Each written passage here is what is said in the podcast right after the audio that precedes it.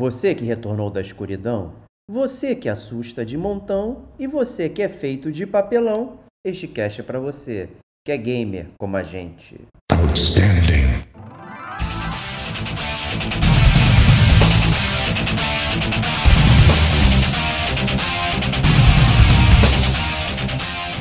Diego Ferreira. Então, se você não veio na live, você perdeu, você é um bobão, cara de melão. Rodrigo Estevão. Serginho Makihara. Boicotando o Game of Thrones, o Pardal, né? Digo Domingues. Porque as resenhas falavam muito mal, assim, só o Serginho que elogiava.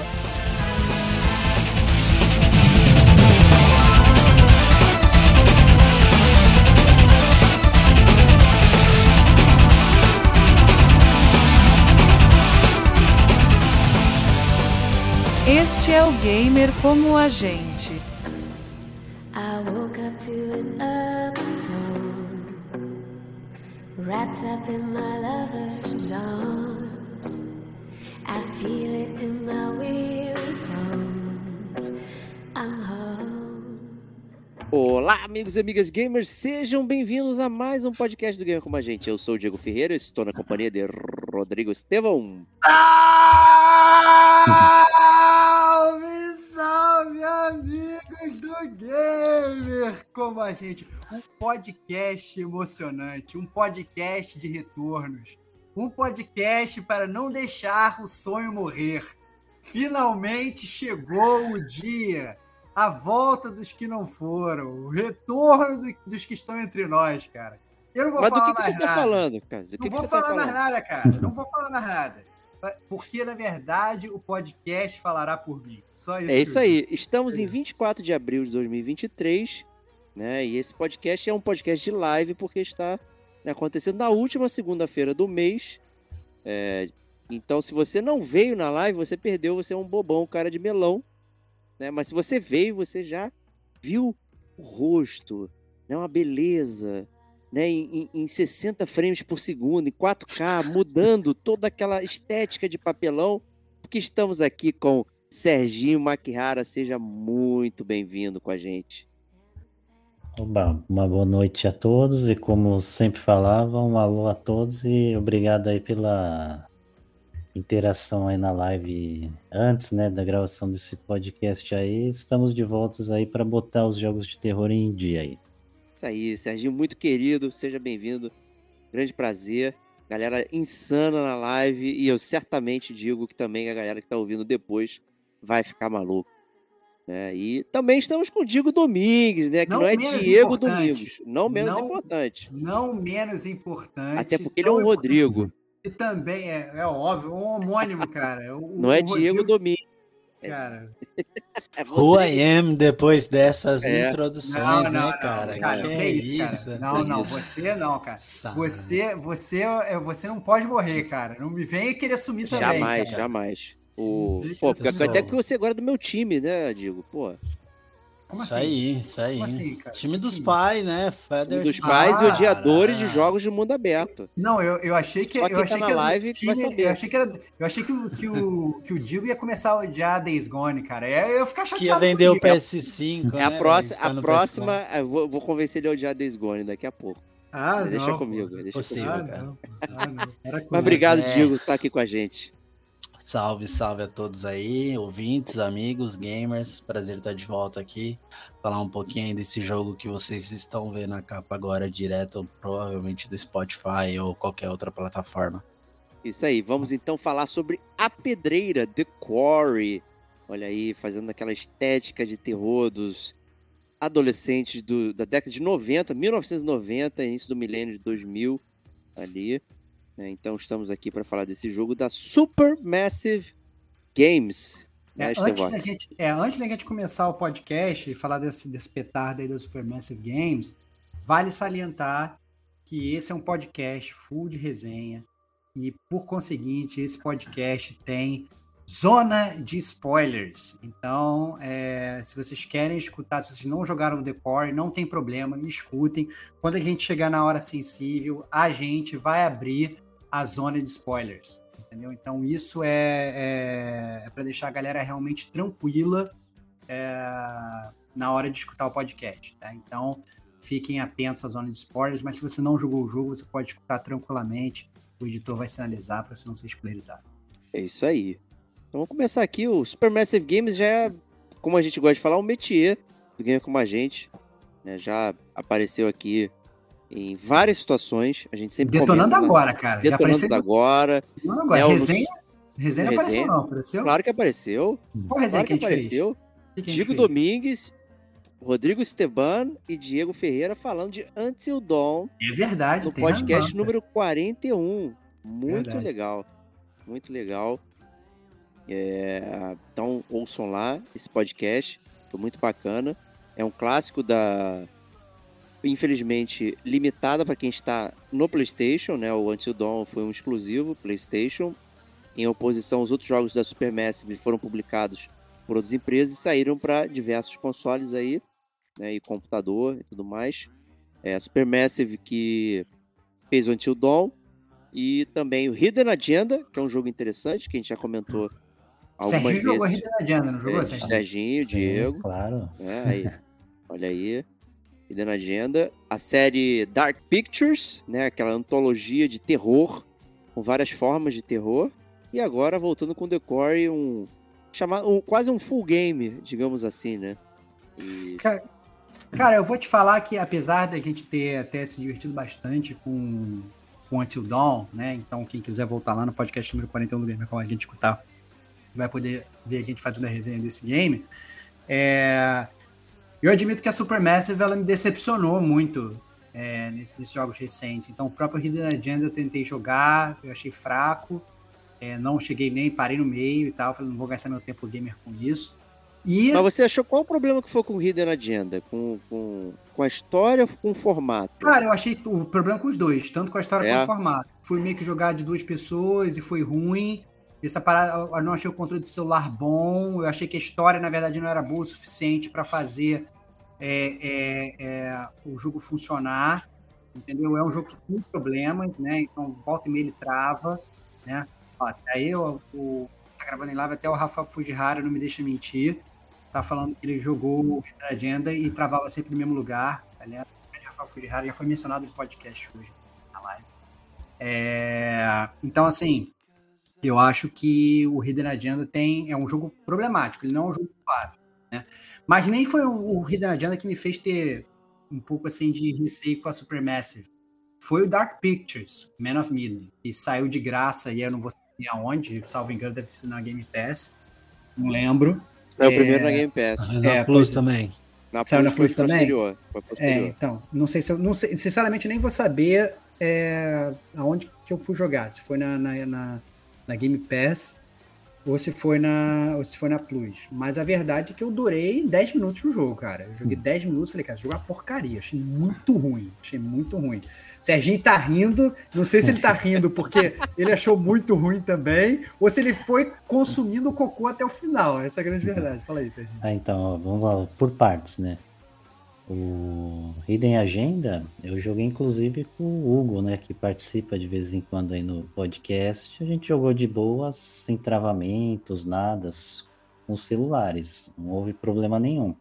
A história é realmente um pouquinho fraca, tem um lance de você ter que fazer uns objetivos de sacanear o adversário ou fazer um a tua meta antes do cara lá para ganhar pontos, mas eu achei de boa a proposta, que o jogo não é muito Bom, não tem uma história tão boa, né? E o replay dele também não é tão bom. Agora, Man of Medan, eu tenho que concordar que foi o primeiro jogo desse Dark Pictures aí, que decepciona bastante. Parece que houve um downgrade absurdo de 2015 para acho que foi 2018 o lançamento deles É. lá. Eu joguei inclusive esse com o nosso amigo R2, né? A gente jogou, eu joguei aqui, fazia o share para eles. A gente chegou, se eu não me engano, a terminar uma vez a história lá.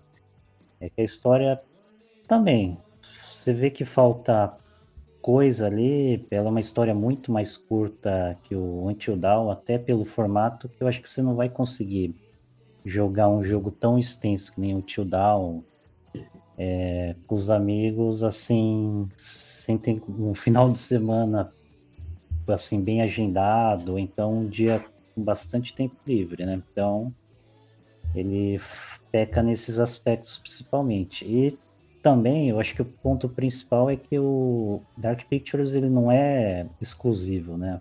O Until Dawn, por ele ter sido exclusivo, ele, na época, se eu não me engano, ele teve um investimento bom da Sony para passar ele do projeto inicial que era PS3. O pessoal pensou que ele tinha morrido, mas ela bancou e ele lançou melhorado no PS4, né? Então, acho que são pontos que fizeram a diferença. Para mal, né? É não, isso. calma aí, calma aí. Não, faz isso. Depois. É, Ô, Digo, Digo, você chegou a jogar o Man também, não? Cara, não, do Dark Pictures, é o único que eu comecei foi o que deu de graça, de fato, foi o, qual que você falou aí? é o 2, né? O Little Hope, que deu de graça. Little... Mas o Man of Medan também tá de graça, também. gente. O Little, também? Little Hope e Man of estão de graça. Mas assim, eu comecei ele, cara, tava lá no backlog só pra ver qual é que é e nem fui pra frente, assim. Eu só joguei mesmo o Until Dawn e agora o The Carry. É, pulei pulei pra caralho esses daí, até porque as resenhas falavam muito mal, assim, só o Serginho que elogiava. Única vez, na verdade, ele era o único cara que conhecia que elogiava a série. Não, vai sair, vou comprar. Ele, ele fazia pré-venda praticamente, né, Sardinha, do, do, da série.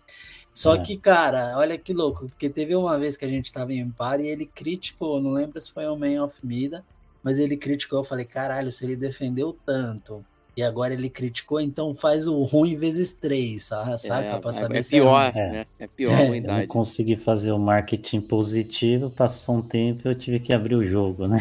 Olha, não, e pro cara mestre do terror, que não enganando os amigos, sommelier, jogando, sommelier de jogos de terror, de suspense, falar mal, cara, Aí não ter gostado da é. experiência, porra. Cara, o ponto é, é o seguinte: tava jogando jogo ruim, tava falando bem, fazendo os amiguinhos comprarem o jogo, cara. Vergonhoso, Serginho. É, eu fiz missão solo e comprei realmente o Little Hope, é o segundo Dark Pictures, e o House of Ashes, que é o terceiro, porque aqui em casa a gente né, começou a jogar junto, né? Então eu Sim. e a Adriana, minha esposa, a gente começou a jogar junto, jogamos Hidden Agenda juntos e tudo mais. Então, independente se a história era boa ou ruim, o importante era jogar junto. Né? Então, o formato era legal, para jogar, né? E então a gente curtia ficar junto reclamando da história, falando, é absurdo isso, ou já olhou naquele canto, não sei o que. Então não era sobre fazer uma análise e ficar, né? Era sobre passar um tempo juntos. Então por isso que para mim, pelo menos, foi muito divertido passar esse, é, jogar esses jogos. Eu acho né? e, e, a Supermassive, desculpa só te interromper. Não, é porque é, eu quero falar exatamente sobre isso, na verdade. Ah, não, então fala, fala, que eu ia fazer só, um só para você, só pra você não, não, não, não, não cravar sobre a Supermassive, mas é porque hum. assim, é, eu também, quando eu fui jogar o Hidden of Janda, foi nessa, nessa temática. Né? Só que a minha ex, na época que foi jogar comigo, ela não tinha nenhuma afinidade com videogame. E aí era aquele negócio, não, tem que ser um jogo que funcione também para quem não tem afinidade com videogame. Hum. E, e, eu, assim, a Adriana, a gente já sabe que ela tem, né? Ela, sim, sim. Ela joga Picross e tal, né? Joga Mario, essas coisas e tal. E para quem não tem afinidade, não funciona. Não é um jogo para você falar assim, não, ó, jogue e você vai gostar de videogame. Não, entendeu? O efeito foi um efeito rebote. Entendeu? Então, é, funcionou ao contrário. Então, não, não recomendo para quem quer fazer isso, porque eu entendo que a pessoa, às vezes, escutando a sua história, para falar, nossa, que maneiro, comigo foi. Não, é, tem, tem, tem, elementos gaming nos jogos da Supermassive que às vezes requer que você tenha alguma afinidade com jogar videogames, né, Starbox? Acho que é, é isso aí. Tem um pouco, tem um pouco disso, né? Mas o fato é que a Supermassive ela vem tentando aprimorar essa fórmula de, de, de, ter mais pessoas aproveitando a própria história. Né? O, o, o Until Dawn, muitos relatos que o pessoal da Supermassive recebeu, né? eu tô, tô lendo histórias que eu vi de. É, como é que fala isso, gente? É de post-mortem, né? Uhum. De, do jogo, do Until Dawn, dos relatos dos desenvolvedores e tal, falando que, que eles recebiam relatos de pessoas que comprava o jogo, mas jogava com muitas pessoas, porque as pessoas queriam ficar vendo, queriam ficar opinando, e escolhe aqui, escolhe ali. Eles foram tentando essas coisas em jogos conseguintes da Supermassive, né? O próprio Hidden Agenda, com essa questão de ser um party game, né? Então você ter várias pessoas com o celular escolhendo. O, o Dark Pictures, que veio com, com uma questão também de você ter o um modo multiplayer, Né? Então, ah, o fulaninho, controle 1 controla tal, É. controle 2 controla tal. Né? Então, tudo isso foi consolidando até chegar no Decore, que, digamos, é, é a experiência que reúne todas as outras que, que vieram até então, né? Desde Until Dawn, passando por Dark Pictures até chegar no Decore. Então, é uma evolução. Se é boa ou não, a gente vai discutir aqui, dadas opiniões, inclusive, que a gente já falou sobre Hidden Agenda e afins, né? É, é, dito isso, eu acho que em termos de, de expectativa para o The Quarry, né, é, eu, eu posso falar que eu fiquei muito dividido, porque ao mesmo tempo que eu já tinha, assim, eu, eu gostei bastante do Until Dawn, tinha um lugar meu de carinho pelo Supermassive, as últimas experiências foram muito ruins. Então, fazendo aí um paralelo, parece muito a, a CD Projekt Red, né? Então, todo mundo jogou Witcher 3, ficou, nossa, que jogo legal, e depois veio o Cyberpunk, ficou, nossa, que jogo merda. E pro próximo, você vai ficar no hype ou você não vai ficar no hype? Né? Você fica, você fica meio dividido. E eu acho que os jogos da Supermassive foram muito ruins. E o Until Dawn, apesar de bom, ser divertido e tal, ter seus pontos positivos, não é também uma obra-prima, como os jogos da Quantic Dream, né? Então, é, eu, eu falei assim, cara, eu tô com, com os pés atrás. Aí começaram a sair os vídeos, os gráficos e tal, já pareceu que tava mais polido, então não tinha esse gráfico de PS2, né? Como o Serginho falou lá do Man of Medan, que parecia que você estava jogando Sacanagem isso o personagem do PS1 lá, tudo bloqueado. Parecia que você jogando Fighting Forces e tal, era muito zoado o jogo. E, e, aí eu, e aí eu falei, bom, beleza, pelo menos então vai ser realmente mais cinematográfico. Será que vai ser legal? Será que eles vão pegar o que eles pegaram, fizeram bem no Until Dawn? Será que eles vão replicar? E isso começou a me dar mais uma, mais uma, uma esperança. Só que o preço de lançamento foi um preço impeditivo, cara. Foi muito caro logo no início, assim, quando saiu no Day One. E aí eu até virei e ativei o preço em modo Stevox de ser, né? Vou esperar o preço Stevox, não vou, não quero gastar agora. Não vou gastar agora com um jogo para mim que é uma aposta. Se fosse um jogo que era reconhecidamente bom, eu teria ido, né, logo no início. Mas como era um jogo que para mim era uma total aposta, eu falei, vou esperar.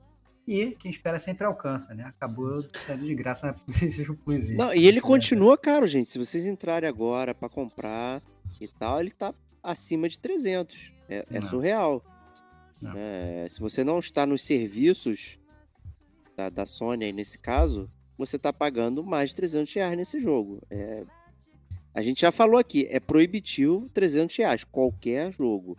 né? Não é, ah, mas esse jogo é bom, mas é o Skyrim que eu jogo 1.100 horas e não sei o que. Cara, é 300 reais, gente. Pelo Muito dinheiro, Deus. né, cara? É muito dinheiro, cara. Não é, não é moleza.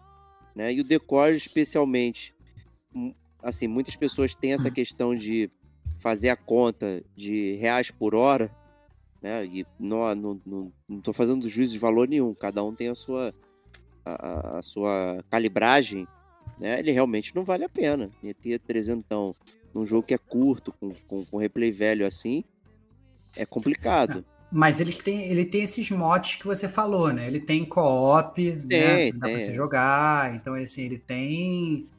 Ele tem motes que são relevantes e a Supermassive ela continua essa quest dela de tentar fazer um jogo de filme coletivo. né, eu acho que vale o apoio nesse ponto. Eu acho que vale o apoio à Supermassive, né? Por conta do filme coletivo. Eu acho que é uma parada muito legal, porque pelo menos falando por mim, quando eu era jovem, eu, porra, adorava ver esses filmes de terror adolescente e tal com, com- a galera, né? E, e ver pânico. Porque senão você e- sentia medo, né, cara? É, lógico, claro. Pessoal segurava a minha mão, né? É e, isso. e, cara, quando eu vi o Dewey, o David Arquette, no Opa. trailer do, do, do, do Decore, ele tá lá na capa. Pô, falei, caraca, na hora eu já tenho que pegar esse jogo. Então, assim, a minha expectativa era alta por causa dessa bobeira. Por causa do ator. O do ator te ator, vendeu. Comprou, comprou o jogo pela capa. Comprou o jogo Acabou. pela capa. Eu comprei o jogo pela capa, pelo ator e tal, já valeu pra mim, assim, muitas nostalgias, muitas coisas e tal. É, então essa expectativa foi, foi assim pra mim. Né? Eu queria saber do Digo aí, Digo Domingues.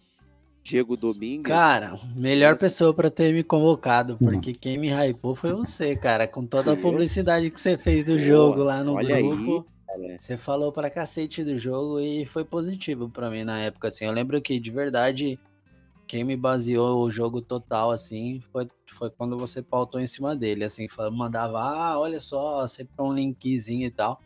E aí eu comecei a pesquisar sobre, achei bem maneira, achei a premissa legal, que voltava um pouquinho mais para o que é mais real, enfim. A gente não tinha spoilers, né? E a gente vai falar disso na Spoiler Zone. Mas era uma pegada mais Until Dawn mesmo, assim, uma mina, ou enfim, um canto lá mais isolado. Uhum. E isso daí já me já abriu um pouquinho mais, assim, puta, não mexe com o espírito, as coisas viajadas aqui e tal. E aí ficou na mira. Eu cogitei pegar ele numa promoção que bateu uns 200 e pouco, ainda era muita grana. Mas a real é que eu só caí para dentro já desse jogo, porque eu tava esperando um preço bom por causa do serviço, cara. Então quando entrou, puta, na hora que bateu, acho que é bem recente, né? É bem recente, na... tem um mês, tem um mês. É, então, entrou. Eu lembro que entrou na a, a parada entrou no serviço, eu já baixei, assim, só faltou encaixar para jogar, entendeu? E aí foi durante esse mês. Comigo foi assim, cara. Eu zerei o God of War Ragnarok e aí entrou o The Core no serviço. Eu falei, pronto. É o meu próximo, para aquele jogo relax, né? Depois de uma jornada é... longa. Não, e cai, né? caiu muito bem para mim por causa disso. É um jogo que eu não tinha noção de tempo, mas eu já sabia que eu levaria pelo menos até 10 horas no máximo, assim, chutando alto. Então caiu muito, foi bem oportuno, assim, jogar ele pela leveza que ele traz, assim, e tal. E aí foi, mas veio assim, cara, foi muito do que você falou, foi uma experiência interessante aí de, de entrada. E Serginho, você que foi coagido a jogar o jogo Overnight, né? De uma noite para outra, é. para estar conosco aqui é, no podcast. Quem não sabe, Serginho estava sumido, de repente surgiu das cinzas. Eu falei, The Quarry Amanhã, hum. bora. Ele falou, não joguei. Eu falei, Jack Bauer, você tem 24 horas. E aí o Serginho brilhou, meu irmão. Mostrou o que é gamer como a gente. Fala aí, Serginho. Ele, eu não falei, né? Não digitei nada no zap, mas eu, ele entendeu subliminarmente aquela pergunta que você faz normalmente quando quer escolher entre jogo A e B, né? How long to beat, né? How long é. to beat, boa. É aí ele falou, sete horas e meia. Eu falei, ah, então acho que dá para encarar, né? Aí ele falou, começa agora que é possível. Eu falei, ah, mais tarde eu vou conseguir jogar. E aí deu pra dar uma ruxada boa, né, sob pressão e finalizar. Agora, voltando ao ponto expectativa, The Carry estava muito mais alto do que os últimos quatro jogos da Supermassive, né, do Dark Pictures, porque começaram a ter os anúncios dos atores, né, que estavam emprestando as vozes, a aparência. É como você mencionou, né? O cara do pânico tá lá, aquela senhora do é, Conjuring, né? Do Invocação do Mal Invocação também do tá mal. lá no jogo. Então, tem muita gente conhece, até que você não tá muito familiarizado, você fala, pô, já vi em algum lugar, hein? E o rapaz do Dungeons Dragons, né? O Ryan, o personagem Ryan. Isso. Não, cara, é o Detetive agora. Pikachu, cara. cara Detetive Pikachu é, também. Eu fiquei muito bolado com é. isso. É, e aí, assim, eu tava, eu tava falando com o Digo que a gente ia fazer o, fazer o podcast. Aí ele virou, e aí ele tava comentando comigo, falou, cara, mas eu quero falar, quero falar dos finais, eu quero falar, cara, espera que a gente vai falar ao vivo no podcast, não dá spoiler, não. Ele, cara, não, mas o detetive Pikachu morreu. Eu falei, cara, como assim? Que detetive Pikachu que morreu, cara? E aí, e aí foi uma loucura. Ele foi me explicar que né, um dos atores. Eu mandei uma imagem, cara. Quase Morreu Caraca, só no seu jogo. Ele, que merda. Depende do jogo. É. Cara, Quem cara... é detetive Pikachu? Eu só mandei a imagem. Ele... É isso, aí. É, é. Eu falei, cara, quem é o detetive Pikachu? Mas é esse cara aqui. Eu falei, ah. Então foi engraçado, Muito porque bom. esse ator eu não conhecia. Eu conheci graças ao Digo. Olha que, que, que loucura. Teve um ator lá que eu fui pesquisar, aí eu falei, ah, é o cara que trabalhou como Android no Aliens, né? Que eu tava é, pô. Se era ele ou, acredite se quiser, o Stevox tá boicotando o Game of Thrones, o Pardal, né? Eu falei, ah, o Pardal, é verdade. Eu falei, ué. Aí eu fui pesquisar, não, é o cara que Lance fez Henriksen, não é isso? É Lance isso mesmo. É, que ele fez, que ele fez aqueles, inclusive, aquele. Como é que é o nome? O Diego vai lembrar. Aquele seriado que era. É, procura no YouTube, Diego. Aquele seriado que era, que era paralelo ao, ao, ao, X-Files, que era do mesmo criador que tinha. O Millennium, pô. Millennium. Não precisa nem, ah, nem procurar, cara. Millennium, cara. Ele era, agente ele era a Dog a estrela, gente tava no milênio, né? cara, ele é a estrela do milênio, cara. Eu lembro que eu via É. muito milênio com meu pai, cara. A gente via muito X-Files. Milênio é top. É, e o Milênio, Deus, Deus, Deus o tenha, meu pai. É Muito divertido. Sempre que eu vejo esse ator, eu lembro do meu papai, cara. Muito, muito maneiro. Muito bom. É, Mas é isso, Diego.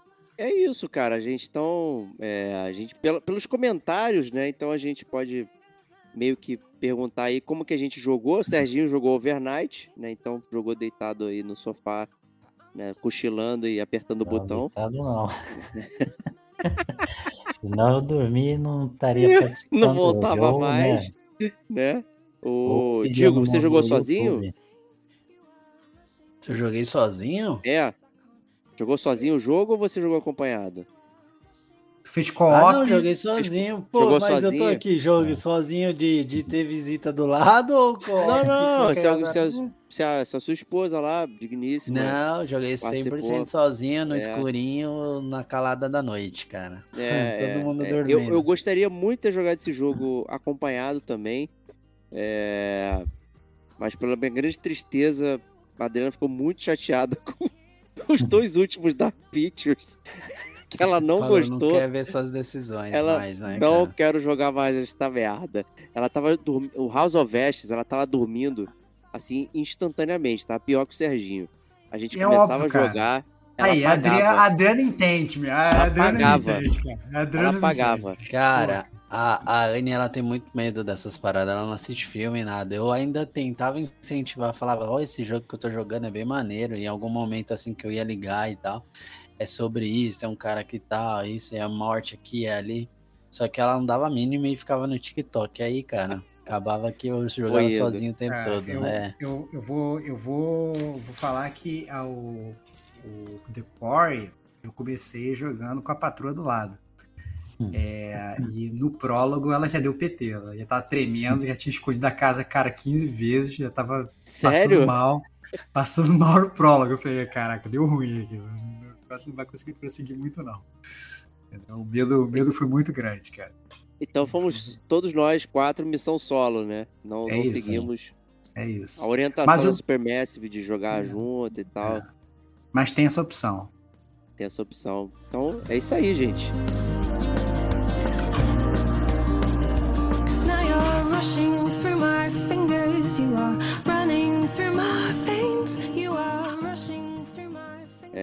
Essa foi a introdução e agora vamos para a leitura da caixa, onde o Stevox vai pegar a caixa virtual de Decor que custou 350 reais na, na- nas suas lojas e magazines. Aí vai ler o que está escrito atrás pra gente. É, então, lembrando mais uma vez o disclaimer, né? Esse é um jogo de, de- que tem zona de spoilers, né? Esse é um jogo, esse é um podcast que tem zona de spoilers, e esse é um jogo muito baseado na história, né? Então, ao contrário é, do que vocês podem estar esperando, até aqui na leitura da caixa a gente não vai falar muito, porque se a gente falar muito, a gente vai essencialmente vai estar jogando o jogo para vocês, né? Então, tal qual esses jogos que são muito história, então Until Dawn, Detroit, Heavy Rain e afins, né? A gente faz um bloco de leitura da caixa um pouquinho menor, mas é compreensível. É, a compensação vem na zona de spoilers, que vai ser um pouco maior. Né? Mas para quem, né, é isso, chegou na locadora, quer pegar um. quer alugar um, um filme de, dos anos 90 lá de terror, viu lá aquela capa maneira Decor e vai ler atrás. O que vai estar escrito é que a história do Decor ela se passa em North Kill, que é uma cidade ali do oeste dos Estados Unidos, e se passa na pedreira Hackett, né, que é um acampamento de verão para jovens. Né? Então, no final do verão, as crianças já se foram, estão só os monitores ali querendo voltar, né? Eles têm ali um carrinho para voltar, e aí um deles, né, ele resolve atrasar um pouco a volta para ficar de paquerinha com uma outra monitora, né? E aí, obviamente, esse dia a mais, esse dia a mais acaba se tornando o pior dia Oh, meu Deus! dos monitores de Hackett Score, né? Então, essa, essa é a temática do jogo, né? É, sem dar, obviamente, muitos spoilers sobre o que acontece. Mas é, a, gente, a gente sabe muito bem, né? São, são aqueles adolescentes aí, aqueles jovens adultos, né? É, sendo aí aterrorizados por coisas terríveis que acontecem aí na pedreira Quarry, né? Então é, um, é, um- Pedreira, é uma não, Pedreira Hackett. pedreira Hackett, é, Quarry é pedreira Hackett. pedreira. É, Pedreira Hackett. Então, assim, é, é uma. é uma é uma temática muito conhecida, né, dos anos 90 e desse tipo de jogo, né? Até o próprio Until Dawn, né? Ele segue uma temática muito semelhante, né? Que são os jovens no chalé e tem que sobreviver até o dia raiar. Essencialmente, no jogo aqui da Pedreira Core é a Pedreira Core, tô falando isso direto, da Pedreira Hackett, né? É, é exatamente a mesma coisa que tem que, que, que tem que ocorrer. No Until Dawn, inclusive, o título né, era Sobreviver até o Amanhecer, né? Então era muito tão óbvio quanto isso. Né? No, no- na pedreira aí. Aí já tem um mundo aberto. Não, mentira, não tem mundo aberto não, tá, gente? É só brincadeira. Tá? Mas tem uma gama de personagens muito maior do que o Until Dawn e qualquer outro jogo da Supermassive. Né? Eu acho que, inclusive, para aproveitar essa questão do multiplayer, das decisões, dessas coisas, então você tem muitos personagens todos eles, né, nessa faixa aí do terror adolescente, né, na virada do para ser jovens adultos e tudo mais, com aquelas dúvidas, aquelas coisas, né, e adolescentes presos num lugar, eles vão fazer o que adolescentes fazem o tempo inteiro, né, é, é isso. Eu, como eu não sou mais jovem, né, então eu só odeio todos os adolescentes e essas coisas. Que isso? Mas- Que loucura, cara. Que loucura, cara. Mas é o. o- existe uma. uma- uma- acho que o interessante do jogo, né, do The é trazer uma série de personagens diferentes, né, com, com características diferentes, né, apesar dessa brincadeira aí sobre a adolescência, trazer dilemas iguais, não sei o que, os personagens são, são bastante diversos, né, e isso alia muito com, com a questão da, da jogabilidade que eles querem trazer ali. Tal, então eu acho isso muito E legal. são, e são críveis, né, Diego? Eu acho que os É, personagens são exato. críveis, esse é o ponto. Assim, obviamente, eles apelam para aquele negócio dos estereótipos, né? Então, tem aquela moça patricinha, tem aquela menina que é mais tímida, né? Tem o cara que é o, o valentão ali da escola ali, é o cara que gosta de tirar onda com os outros, tem aquele outro que é meio nerd, né? Então, assim, eles, eles vão atrás ali daqueles estereótipos que a gente está acostumado, né? É, e e já sabe, e vão criando a personalidade deles ali para você né, se identificar com, com alguns deles, ou então, né, até que ficar com, com ódio, ah, não, odeio esse personagem, quero, quero que ele morra logo. Como é que eu faço para ele morrer? né? Então, assim, é, isso tem muito nesses jogos, né? Então você se identifica ou não com os personagens, e o legal dessas histórias é que você vai contando é, a história da melhor forma possível, ou não, né? Dependendo da forma como você quer jogar o jogo.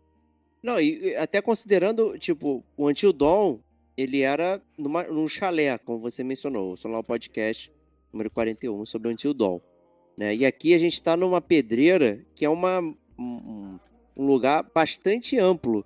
Né? Então a gente tá falando de, de, de um cenário que ele não tá restrito, ele tá em várias locações. Eu acho que isso foi uma coisa bastante interessante aqui da, da pedreira, é trazer pontos diferentes de onde a história está acontecendo com os diversos personagens. Eu acho que isso foi muito legal. O jogo, é, isso não é nem jogabilidade, né? Mas a gente É. pode falar que você falou disso. O jogo tem até mapa, né? É Você- isso. Você entrando lá É. no menu, tem um mapa que você, que ó, você não usa pra nada, mas pelo É, menos assim, mas- ele mostra que localidades ali da pedreira, e até ele fala: olha, esses personagens eles estão aqui, esse Isso, outro personagem está exato. aqui. E aí fica mais fácil de você entender ali, fazer uma geolocalização ali do, do né, Google Maps e entender como é que o jogo está se organizando em termos de. de- Perfeito, perfeito. Eu digo, o que, que você achou dessa questão do mundo aí do, do Corey e com os seus personagens? Pô, cara, é... de novo, eu acho que ele, ele lembrou bastante Until Dawn, mas eu acho que. Eu não sei se é a minha memória que tá fraca, mas eu senti que, pelo menos agora no Decore, ele tá mais aberto, um pouquinho a mais, é... embora ainda linear, né? O universo e tal, ele tem uma. Ele exige mais de exploração, eu achei. Tanto que eu perdi bastante item, assim. é, a gente vai falar, talvez, acho que até um pouquinho disso em colecionáveis, né? mas eu acho que eu perdi bastante coisa por falta de explorar, assim, alguns cantos mais abertos, campos bem abertos, sabe? Principalmente ali onde tinha as cabanas, eh, lá na parte mais baixa e tal. Mas eu achei bem maneiro, porque a experiência que eu tive jogando e, digamos, leia-se assistindo também, né? Ou escute-se.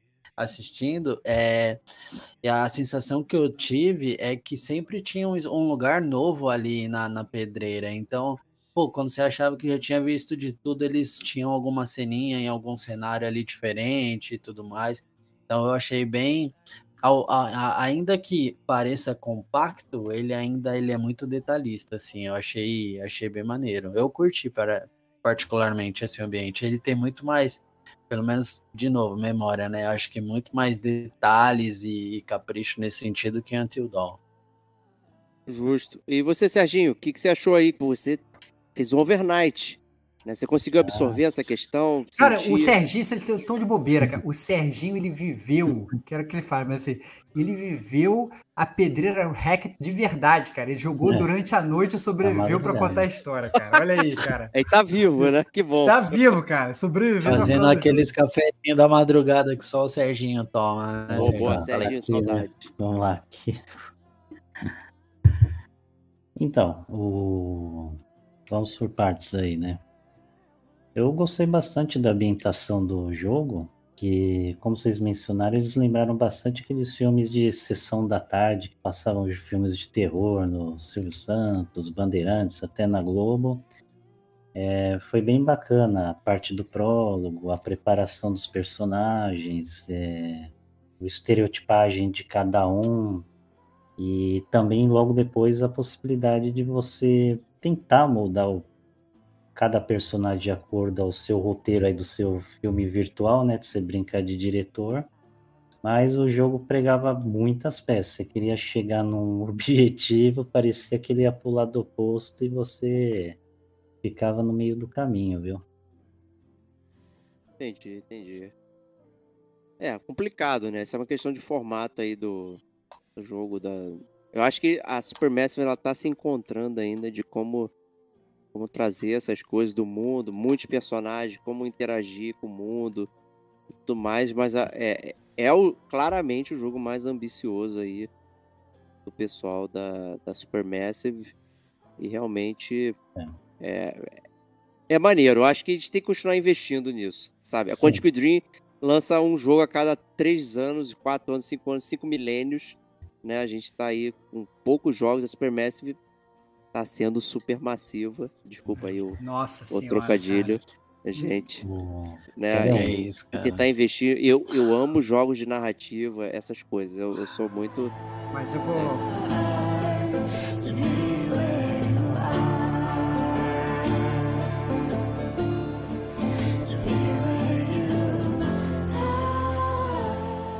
Eu- Eu acho que a gente já pode migrar para a parte de jogabilidade, Boa. Lá. Porque, porque eu acho que eu acho que isso está muito relacionado. O fato da Supermassive conseguir fazer isso está muito relacionado com o jogo dela ser muito mais parecido com um filme e ter pouca jogabilidade É. do que os jogos da Quantic Dream, né? Então, assim, a gente até brincava que no início, né? Quem for escutar lá os podcasts antigos do Gamer como a gente, a gente ia jogar, sei lá, o, Heavy Rain, né? Ou o Beyond Two Souls, né?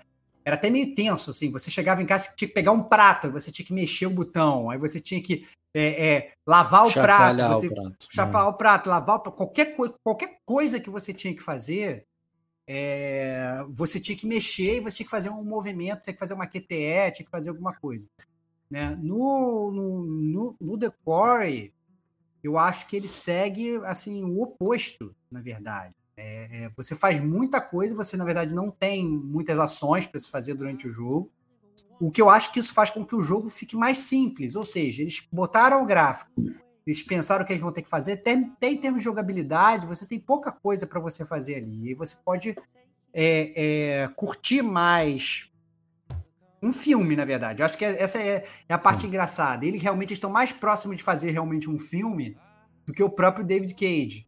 Fala que ele quer fazer um filme, né? Que ironia. O, o, o- ele, o, o- o David Cage ele fala, não, eu quero fazer um filme, mas é um filme jogável. O a pessoa do Supermassive, a, a, o sentimento que eu tive jogando, eu falei assim, não, a gente quer fazer um filme. E às vezes você vai ter que apertar o botão, essencialmente é isso, assim. Então eu fiquei muito surpreso. Então, eu estava aqui, na verdade, quebrando a pauta do, do Diego, eu estava pensando nos tipos de jogabilidade que a gente tem. Eu queria até saber a opinião de vocês. Mas, essencialmente, É, eu separei em cinco jogabilidades que você tem no jogo. Não tem nada diferente de cinco coisas que você tem que fazer. Uma são as escolhas de história barra diálogo. Né? Então, assim, em um determinado momento você tem que escolher o que você vai falar. Para algumas tem tempo, para outras não tem tempo. Então, você simplesmente seleciona ali. Eu quero falar isso, eu quero falar aquilo. Ou uma ação, né? Ah, não, eu quero fazer isso, fazer aquilo. Bom, você não tem, na verdade, que mexer nada. Assim, você só escolhe. Direita ou esquerda. São geralmente escolhas até, inclusive, muito binárias. Isso. Né? É, é, é muita coisa o A ou B. Você não, não tem muitas escolhas, não tem muitas ramificações. É, o segundo é QTE. Então, geralmente nas cenas de ação, você tem duas coisas para fazer. Ou você mexe a manete, ou você punheta o X. Né? Então, assim, você não tem, ah, não, tem que apertar vários botões ao mesmo tempo, você não tem uma dificuldade maior.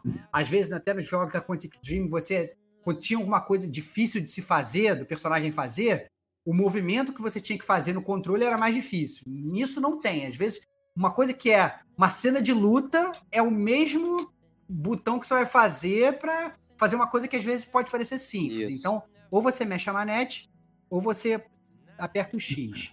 Você tem a parte de não respirar, que é uma temática. Do assim, Until meio- Dawn, né? De ficar parado. Né? É, de, de você ficar parado, que você, na verdade, você simplesmente tem que apertar um botão e segurar, né? Enquanto a tela tá vermelha. Quando a tela parou de ficar vermelha, você tira o botão e aí tá tudo certo. Você pode seguir. Uma mecânica que até parece até muito infantil, assim, porque essa tem a de menor dificuldade de todos. É, você tem uma, uma, uma mecânica de tiro, então em alguns momentos do jogo você vai estar portando uma arma, vai passar algum bicho na tela e você vai atirar que é Ou muito não simples. atirar. é, ou não atirar, e aí é por isso que, na verdade, que eu até botei aqui, que a, que a, a, a minha quinta mecânica é a mecânica do não fazer, né? Que é ou você, ou você não faz aquela coisa, ou você interrompe algum personagem de fazer alguma coisa, né? Então, às vezes tem algum personagem que ele vai falar alguma coisa, você fala, né? Você entra no meio. Ou então um personagem ele vai fazer alguma ação, você fala, "Ô, para, para, para, para, para, né? Manda o João Kleber e manda ele parar de fazer aquele negócio, né? Então, é, e são essencialmente essas as mecânicas. O que, em termos de gameplay, me deixou triste, cara. Porque essa é a verdade. Eu tava esperando que eu, eu, eu fosse ter, na verdade, nas cenas de ação do jogo, né? Porque, obviamente, é um jogo de terror. Tem uma hora que vai ter um bicho correndo atrás de você, vai ter um fantasma, vai ter alguma coisa, né? Ali atrás de você, bababá. E eu falei, caraca, essa parte vai ser difícil. E nem essa parte era difícil. E aí, essa parte foi, me deixou um pouco decepcionado. Eu queria saber o que, que meu grande amigo Digo achou dessa parada. Ele que é um grande gamer e fã de QTEC. Pô, cara, eu, eu tive uma sensação também muito forte que esse jogo em específico ele foi muito mais filme que jogo pra mim. É, a, a sensação longínqua assim que eu tenho é que Until Dawn me exigiu mais de jogabilidade. Ah, houve momentos que eu tava jogando The Quarry e eu tava, caceta, cara, é, é muito pouca interação, é muita pouca decisão e tudo mais, muito tempo que você. E quando você tinha jogabilidade em suma maioria, você tava só andando na real, né? Você tava andando com a lanterninha ou com o celular, iluminando ali no meio da floresta e de repente, Kick Time Event. Eu, não vou, eu vou falar que até QTE eu achei muito pouco, cara. Eu achei muito pouco para as horas jogadas, assim. Achei que de fato o jogo ele tem muito mais de filme e é, e é até por isso que esse daí tem um modo filme, né? Que eu entrei de curioso para ver e realmente você não faz nada, você só assiste o jogo inteiro, seis horas só assistindo é, The Quarry, praticamente. Mas é isso que eu achei, cara, assim, essa foi minha leitura, assim, eu achei um jogo realmente bastante filmado e pouco jogado, assim, mas, mas, enfim, fala muito não, que tem zona de spoilers aí pra gente Parece que essa foi a intenção da Supermassive, né? Eu acho que faltou equilíbrio no que eles querem é, chegar, né? E, e, assim, ainda assim, o jogo possui opções de acessibilidade que facilitam essas questões de jogabilidade que já não são muitas, né? Então você Sim. no botão mexe, você só segura o botão, né? No botão do susto e tal, eles já foram facilitando várias coisas por Cara. conta de acessibilidade. Cara, no, no- tem uma função de acessibilidade lá na parte do tiro que você nem mira e nem atira. O jogo atira pra você. Eu falei, caraca, que parada é essa? É, muito curioso isso, É né? muito É- bizarro, muito bizarro. Esse cara. equilíbrio é estranho e, e, e, e o jogo ele é muito. Assim, eu adorei os tutoriais sobre o que você pode fazer no jogo. Né? No Boa. início do jogo você vai descobrindo, você vê uns vídeos muito divertidos de como você interage com o mundo, né? E são muito maneiros, né? E só o vídeo é maneiro, né? Não o que você pode fazer Cartoon, no né? jogo, né? O cartoon é muito maneiro, mas o que você pode fazer no jogo não é maneiro, porque ele dá a entender que você vai fazer aquilo tudo várias e muitas, infinitas vezes e tal. E, e a proposta é isso que é, que é essa parada. Eu quero jogar, eu quero experimentar, eu quero errar, eu quero fazer. Mas se o jogo tem um milhão de ramificações, um milhão de coisas, como é que você vai permitir esse equilíbrio entre errar e acertar e testar e não sei o que? É um, é um equilíbrio muito di- difícil, né? Eu acho que a Supermassive ainda não chegou nesse ponto. Mas o tutorial é foda. O tutorial é, muito maneiro com as É, eu coisas acho que é ele engraçado apresenta. isso, né? O Diego, é assim, o que que é bom do jogo? O tutorial. É meio impressionante essa parada. É que o realmente impressionante isso. Eu nunca vi um tutorial tão bom. Nunca É, o vi. tutorial é bem divertido. Mas, mas eu queria saber do Serginho, porque assim, o Serginho, ele além de ser um mestre do terror, né? Ele ser um, um expert na, na- nessas histórias, ele também é um cara que ele é fã de FMV, jogos com QTE, jogos barra filme, né? Ele inclusive joga jogos obscuros que ninguém nunca ouviu falar e sempre, né, vem dar uma micro resenha pra gente. Queria saber o que, que ele achou dessa experiência de jogar o The Core, se ele achou realmente que as QTEs elas foram poucas, ou que elas foram ideais, ou na verdade, baseado na experiência dele de jogar vários jogos, foram até ok, né? Queria saber de você, Serginho, você que inclusive jogou o jogo rushando aí, é, É. como é que foi a sua percepção sobre a parte de jogabilidade do jogo? Então, eu vou mais pela análise do nosso amigo aqui, o Diegão, que está aqui em cima, que é dá preferência para a história e você dá o foco em rejogar várias vezes, você, você não ter tanta investimento na habilidade dos QTs, né? E para mim, se você tentar jogar hoje em dia o Heavy Rain, aquele Fahrenheit, é um desafio bom que você vai estar querendo curtir a história, mas você vai nossa, se matar lá para decorar os movimentos, teu reflexo e investir um bom tempo. Eu preferi nesse esquema de ser mais simples e, aliás, eu até achei que ficou legal. Quanto à parte do QT que você falou que era o mais fácil, lá pro final do jogo, se você não é, mexer na habilidade, nível dificuldade ou facilidade, ele dá umas pegadinhas com você que a tela fica vermelha, você não pode fazer nada. Aí de repente ela fica normal. Aí você espera um pouquinho achando que até a barra terminar vai estar sossegado nada, o Ela negócio fica volta a vermelho. ficar de- vermelha. É, Aí mas aí tu foi dança. garoto, pô. Tem que escapar quando a É. tela não fica. Pô, a É, tela parou de ficar é, vermelha, tu larga o botão. é. dançada boa, né? Assim, e depois de terminar eu fui dar uma olhada na acessibilidade e eu acho legal você botar essa facilidade pro player ter o foco na história e rejogar o jogo várias vezes porque a proposta da Supermassive com os jogos delas é fazer um jogo com uma história que você construa, né, com vários caminhos, desfechos. E a jogabilidade com habilidade nos controles é uma barreira. No Heavy Rain, eh, se eu não me engano, não tinha dificuldade de troféus, mas se tivesse baseado em dificuldade, seria uma barreira bem complicada. É, você comentou o Fahrenheit. Eu lembro que eu fiquei um grande tempo no jogo pra passar de uma parte que ela dependia de você ter habilidade do controle. né? É uma parte que você tem que luta, fazer né? um Metal Gear Solid, que você vai Também. esgueirando e não sei o quê. E a parada, assim, para um jogo. E isso gera confusão, às vezes, até na cabeça de quem tá jogando. Tipo, ah, eu tô vendo uma história, mas de repente eu tenho que ter habilidade no controle, apertar o botão na hora certa. Qual é o equilíbrio certo Né? pra esse tipo de coisa? Né? É difícil, não tem resposta certa. Eu acho, eu acho que pra mim é muito simples. Eu acho que não tem resposta certa. E a partir do momento que não tem resposta certa, a resposta está justamente na acessibilidade. Eu acho que é, é muito maneiro isso que o jogo tem, de você realmente poder facilitar. Né? Então, ah, não, você não quer apertar o botão várias vezes, você pode só segurar. Você quer que a QTS seja automática, ela pode ser automática. Pode. Mas, então, ou seja, você tem um slide para facilitar, mas você não tem um slide para dificultar. Esse é o Hum. ponto. Entendeu? Então, assim, o básico do jogo, o jogo base, e aí vem a minha crítica, ele já é simples demais, na minha opinião. Ele não é difícil em nenhum momento. Né? Verdade. Então, se você. É muito maneiro você poder facilitar. Uma pessoa que não está acostumada a jogar videogame, não, joga aqui. Você coloca lá no Easy, entre aspas, né? Você facilita a parte da QTE, a parte transforma cada vez mais em filme e fica mais tranquilo. Agora, Assim. e para aquele cara mais hardcore que ele quer ter essa dificuldade, ele quer sentir medo, né? Porque aquele negócio, tem um monstro correndo atrás de você e você tem 20 botões para apertar, amigão, tu vai ficar Pô. nervoso. Que é o que Entendeu? acontece quando o monstro tá atrás de você. É o que você não vai acontece ter quando calma. tá atrás de você. E aí você não tem isso. Esse, essa é a parada É. assim. Então, assim, é, é- é- eu- isso é o que me frustrava. Então, tava um monstro atrás de você. Tinha uma pedra que você tinha que pular. Tinha que pular cinco pedras ao mesmo tempo. Você vai lá, direita, direita, direita, direita. É até pro mesmo lado, meu irmão. Sabe? Tipo, direita, direita, direita. direita. Beleza, pulei todas as pedras. Caraca, meu irmão. Sabe? Eu virei o Mario, entendeu? Então, assim, não. É- é- Eu achei que faltou o, o slider para baixo, maneiro. Sou super a favor de ter coisas de acessibilidade.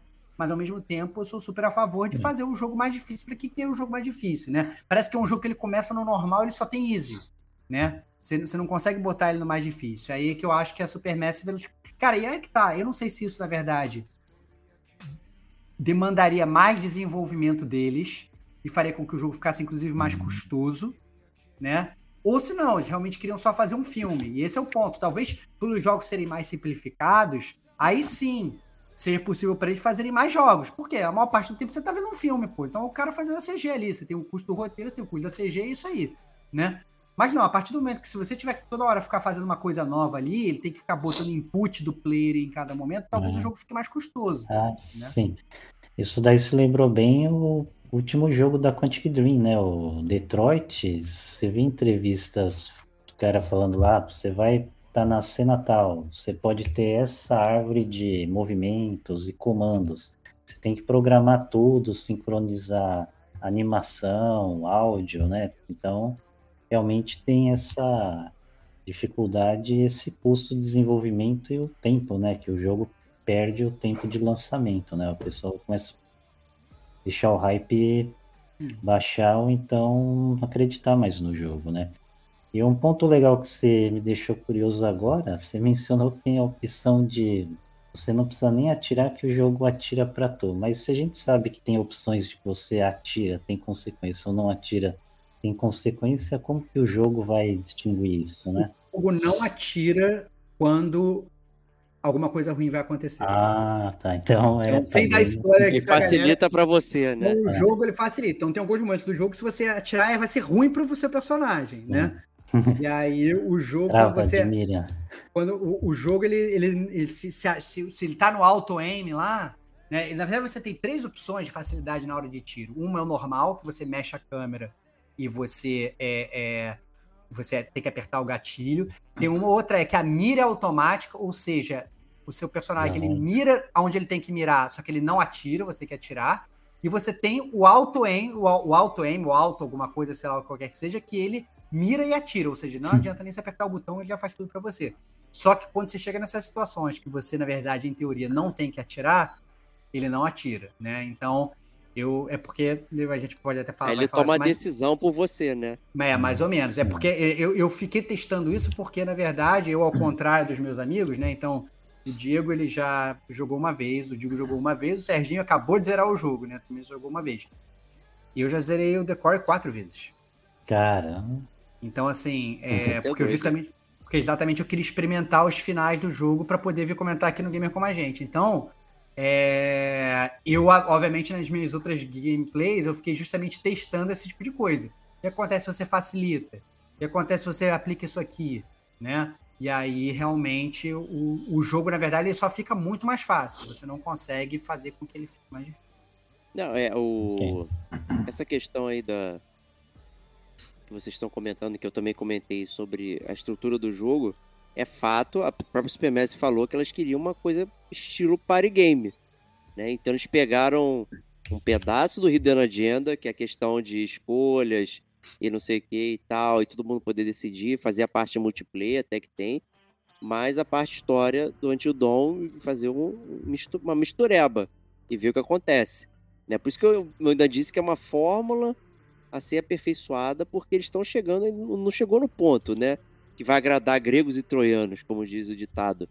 Né? Então, Uhum. a, a pessoa que quer a jogabilidade, quer experimentar a questão de um jogo de escolhas, talvez o Decore não seja uma opção factível para esse tipo de player. Ao, ao passo que alguém quer experimentar e que tem dificuldades motoras, tem dificuldades é, em outras áreas, é, ele vai facilitar para você e você vai conseguir ver o, o, o, o filme.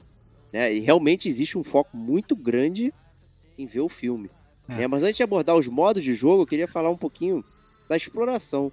Né? Que eu acho que é uma. Não é uma inovação, mas é uma melhoria muito grande desde o Until Dawn, que eles vieram trazendo é, há pouco tempo, inclusive. Porque o Until Dawn, o Man of Mida, o Little Hope, né? ou seja, três jogos ali, eles trouxeram exploração com câmera travada. Né? O House of Ashes e o último, que eu esqueci o nome agora, fugiu a memória, que eu não peguei ainda, e já tem exploração com câmera livre, então você pode girar o personagem, apontar a lanterninha, como mencionaram aqui. Então, isso trouxe uma coisa muito interessante na questão de exploração. Mas o que, que está explorando, hein, Stevox? Não sei se era isso que você ia É, abordar então, aqui. é, então, é isso que eu, eu. Eu acho que assim, eu acho que sobre exploração, eu acho que funciona bem e funciona mal. E aí, porque eu, porque que eu, e não é que eu vou ficar em cima do muro, porque eu acho que realmente tem pontos positivos e pontos negativos. Como o próprio Digo já mencionou, você em alguns momentos você tem áreas muito grandes do jogo para explorar. Tão grandes que você fala assim, caraca, tô até meio perdido aqui. A primeira vez que, que abriu aqueles chalés lá para andar, eu falei, caraca, e agora, meu irmão? Pra onde que eu vou e tal? Tem muito, tem muito lugar aqui para ver, eu fiquei até meio perdido. Né? Ele realmente li- libera uma área que parece muito grande para você. Só que essa área é grande artificialmente, ela não é tão grande quanto ela parece. Né? É, você consegue, na verdade, delimitar ali. Só que a sensação que o jogo te dá, isso aqui é interessante, é uma sensação boa. Então achei que foi até bem feito isso. Aonde que vem a parte boa? A parte boa, a parte boa é isso, na verdade. É uma onde que vem a parte ruim.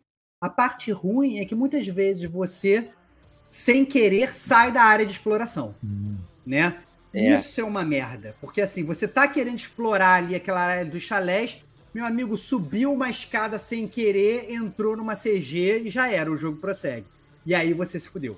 E você não tem como saber é, é, se você perdeu alguma coisa ou não. Então, isso que o Digo falou, de você perder os colecionáveis, pode ocorrer, né? Porque é realmente complicado, porque ele te dá essa liberdade, mas ao mesmo tempo ele é um ambiente que não é um ambiente controlado. O que, beleza, é, a vida real é assim, né? As coisas podem acontecer. Só que, desculpa, você não tá jogando a vida real, você tá jogando um jogo de videogame, se ele abre para você uma parte para você explorar, pô, me deixa explorar até onde quiser. Tem alguns momentos que até vem um personagem e fala para você, e aí? Podemos prosseguir? E aí, quando você aperta o botão, eles prosseguem, né?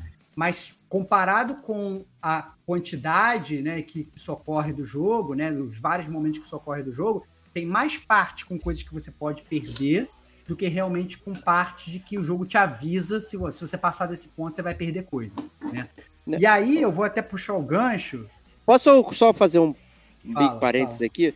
Fala. É, é, é, é curioso que eles desaprenderam, porque no House of Ashes, que ele é de 2019 ou 20, né, e, o- e eles fizeram exatamente essa questão de exploratória fechada e eles tinham um, um sinal de que dizia que ia continuar a história se você clicasse ali. né? Então eles conseguiram limitar. Então você tem esse playground para explorar, mas esse item, se você pegar, ele vai continuar a história. Ele tinha um desenho diferente. Eu Mas achei você- estranho eles não utilizarem isso no decore. Mas, mas você não. Né? Você achou. Eu achei perfeitamente. Eu, eu, eu entendo eles não, não usarem. Porque eles querem Porque que eles pareça querem mais um filme. filme. É. É. isso, eles querem ser filme, pô. É, entendeu? Eles querem ser menos jogo e mais filme. Entendeu? Então, assim, a partir do momento que eles colocam uma coisa desse aqui, você vai ter aquela quebra de imersão, você vai pensar, poxa, estou num jogo, não estou num filme. Eu- Entendeu? E não é isso que eles querem, eles querem É. que você fique num filme. E aí, com isso, eu acho que o cara que é gamer, ele é mais gamer e menos, sei lá, cinéfilo, ele sai perdendo. O cara que tá ali realmente só pra assistir um filme e tá relax, é, ele vai gostar, entendeu? Então é muito da forma como você joga, né? Então, é, é, eu, por exemplo, é, isso até que depois eu vou quero perguntar pro Serginho como é que ele sentiu isso, porque ele teve que jogar o jogo muito rápido, então eu imagino que ele nem deve ter muito tempo de explorar, então talvez realmente essa parte tenha ficado meio, meio, meio, meio passando para você, né, Sérgio? Não, então, eu, apesar do tempo curto lá, né, mas eu achei que o tempo que você estipulou tinha um pouquinho de exploração. Eu tentei explorar bem, mas é como você falou. Como o jogo não te dá o spoiler do que vai ser os gatilhos de continuidade de história, eventos, quick time events e outras pistas, né? Então, alguma coisa, aliás, alguma coisa não, né? Eu devo ter perdido muitas coisas que ficaram muitas lacunas no menuzinho de inventário, de história, de status que você pode acessar. É, como gamer, eu acho que é chato de você, sem querer sair de uma área boa, que você tem muita exploração, e deixa ela passar. Porém, para esse tipo de jogo, eu acho fundamental você ter a não previsão desses eventos, de você tomar surpresa de continuidade da história. Eu prefiro dessa maneira mesmo. Ah, curioso, boa opinião essa, hein? É, eu queria. Eu tô, tô- tô vendo, o Serginho, na verdade, É, tá sendo polêmico, né, cara? Que assim, ele fala que ele quer que o, quer o QT é mais simples, ele fala que, que ele quer mais filme. Aí você vê como é que o cara ele gosta mesmo, como é que você tem um gamer que ele quer mesmo essa experiência mais de filme. Isso é maneiro, né? Porque gamer como a gente não é que é todo mundo igual, pelo contrário, cada um joga um jogo diferente. Mas aí eu vou cortar agora, Hum. eu, vou, eu, vou, eu vou puxar o meu amigo Digo, porque o meu, o meu amigo Digo, eu sei que ele é o cara dos collectibles, cara. Hum, Eu sei que ele é aquele cara que ele Já gosta foi. de ele gosta de pegar todas aquelas coisinhas no cenário. E, na verdade, o- os collectibles do The Quarry é, foram, um, para mim, um ponto alto. Eu gostei bastante dos collectibles do The Quarry. É, os collectibles do The Quarry se dividem em três partes. É, em, di- digamos, nem três partes, né? em três classes, eu diria, né?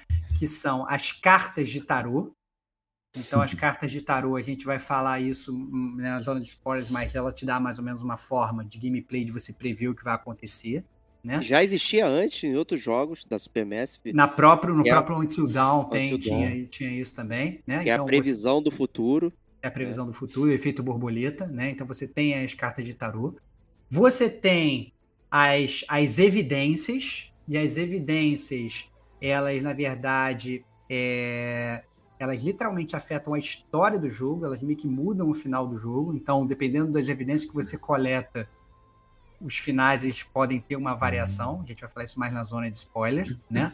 É como que é esse efeito, já são outros 500, mas que tem efeito, tem efeito, né? Então, aguardemos. E você tem as pistas, e as pistas, na verdade, elas são justamente as pistas do que está acontecendo ali naquele mundo. Ou seja, quanto mais. E é aí que eu acho que é a parte onde o, onde o jogo ele peca, porque assim, ele é um jogo que ele quer te contar a história, certo? Ele é um filme. E aí ele vai botar collectibles que te explicam melhor ainda aquele filme, pra você entender o filme, certo? Maneiro. Então, o que, que o desenvolvedor quer? Ele quer que você pegue todos os collectibles. Mas se você começa a andar apertando em tudo, o jogo avança e você não consegue pegar os collectibles. Então é meio que contra-intuitivo isso. Você acaba deixando collectibles que, que vão explicar a história pra você de fora. Então, teve um ponto do jogo que eu só consegui meio que entender perfeitamente o que estava ocorrendo na minha segunda jogatina. Eu falei, não, calma aí, cara, essa parada ficou meio, meio mal explicada aqui. E aí eu tive que, né, na minha segunda jogatina, eu fui atrás dos collectibles lá e, e falei, não, calma aí, agora já sei que o jogo avança por aqui, não vou por aqui. E aí fiz outras coisas e achei os collectibles que precisava e meio que, que solucionei uma coisa que estava acontecendo comigo com relação ao passado, que eu falei, cara, que parada é essa, né? É, eu quero saber do Digo, porque é, ele, é, pelo menos lá tendo um passado recente, era um cara que procurava muitos collectibles, né? Mas ele falou que ele perdeu alguns. Eu queria ver como é que você viu essa parte de collectibles do jogo, galera. Boa. Vamos lá. Eu acho que o principal ponto, assim, vou botar um passo antes para falar ainda sobre o que os meninos falaram aí. Eu, e eu acho que é consequência, é até oriundo disso que eu perdi alguns collectibles.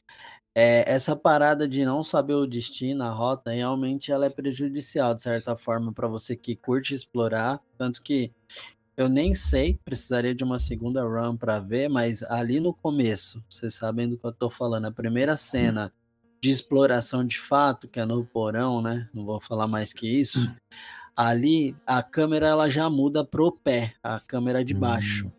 E aí na que eu tô indo para frente, eu volto. E aí a parada é que eu volto pra entrada. E aí já vem a cena, cara. Eu falo, caralho, eu nem andei, porra. O que, que tinha ali? Será que tinha item? Será que tinha, sei lá, tinha que ter. Tinha um contexto ali, vocês sabem, a gente vai falar disso na Spoiler Zone. E a parada é que eu entrei e já saí, cara. Foi bem frustrante isso ali. E a questão é que o jogo, ele desenrola muito disso, né? A gente fala aí e tal. Então, se você não ficar ligado, eu, eu comecei, eu não sei se foi intuitivo ou não, depois eu senti que onde tinha iluminação de um abajur próximo à porta, uma parada assim, era o lugar, exato. Aí É eu ia contrário, sacou? É isso. É Mas a parada é que eu demorei muito pra sacar. A real é, não sei, eu achei o, o jogo ao mesmo tempo que ele tem uma, ele quer trazer acessibilidade, ele é confuso em algumas partes. Tanto que o Kit E, na hora que você tem que mexer no manete ali, cara, eu não entendi. Eu falava, o que, que é aquilo ali, cara? É o joystick? É o botão pro lado? Que parada é aquela? Eu tenho que. Eu, eu errei muito no começo até pegar. E aí, consequentemente, a minha gameplay, a minha exp- exploração no começo, ela foi muito lenta, foi ruim. Tanto que eu fui achar a primeira carta de tarô, acho que no capítulo 4, cara. Aí eu falei, fodeu, porque se, se eu peguei a Perdi um primeira monte. agora, cara, eu perdi um monte, entendeu? É, mas a real é que depois que eu entendi um pouco mais o jogo, eu fazia isso. Até por saber que era um jogo curto e não um open world, eu fazia de fato isso. Isso aí tá no DNA, não tem como. Então, sei lá, tinha a cabaninha que tava acesinha ali. Opa, deixa eu dar uma olhadinha ali naquele tronco de árvore. Vai É que tem um isso. negocinho ali dentro, entendeu? É isso, é isso. Aí, mas eu achei, eu, eu me amarrei nas cartas de tarô, cara, porque elas ficam sempre em ângulos onde a câmera muda, né? É, a, a jogada de colocada das cartinhas foi genial. Ela Muito te induz, dá um, dá, dá, dá um prazer de explorar, né? Porque você vê que ela traz uma, uma fórmula ali por trás interessante. E eu, se eu não me engano, é um pouco inovador. Não joguei alguns da Supermassive, mas achei super inovador essa parada e gostei, cara. Mas é isso. É, inovador cole- mesmo.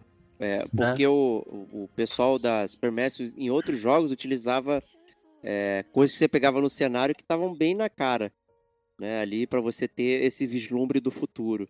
É, as cartas de tarô serem utilizadas dessa forma, com ângulos diferentes e ficar no interlúdio né, do jogo, né, que é um bom ponto, que todos os jogos da Supermassive tem sempre um interlúdio entre capítulos, entre sessões, que você conversa com uma espécie de, narrador alguma coisa ali, e você não é você, você é uma pessoa que está controlando, então é uma quebra de quarta parede e tudo mais ali, é, para trabalhar isso. Todos os jogos têm. É, e o, a carta de tarô, para mim, foi a mais interessante dessa forma, porque você tinha essa questão de exploração, de pegar num momento de que o jogo não espera que você olhe aqui- aquele lugar, aquele determinado ponto, mas você vai lá e olha e pega. E depois você tem que escolher, ainda por cima, a carta. Né? Então tem vários cenários, Isso é você pega foda, mais de cara. uma, e aí você tem que tomar uma decisão. Tá, vou olhar então qual carta né, do tarô. Vou olhar o, o príncipe, vou olhar a morte, vou olhar não sei o que, e aquilo vai te dar um, um- um design do futuro. Então você meio que escolhe o futuro, você não consegue saber todos os futuros possíveis para poder Maneiro. prevenir. Então isso foi muito legal. Mas É, vocês não acharam isso controverso, não, cara? Porque a galera que já não curte explorar, eu entendo que se ela pega uma cartinha de tarô no capítulo, ela já vai falar. Tô, tô safe, porque eu vou ter que escolher uma, cara. Não vou ficar caçando aqui, sacou? Pra mim, assim, era muito isso, essa, essa, esse contraponto, saca? Eu queria coletar, mas eu falava, caralho, é muito injusto ter que escolher só uma, saca? No final, eu fiz à toa, É, entendeu? cara, Não mas, mas- é o, mas, mas é o mundo, cara. O mundo é assim, cara. Às vezes você só vai poder escolher uma parada. O bom é você ter opção, cara. Qual cartinha você vai escolher mais? Até porque a. a, a- não vou falar o nome do personagem. tá?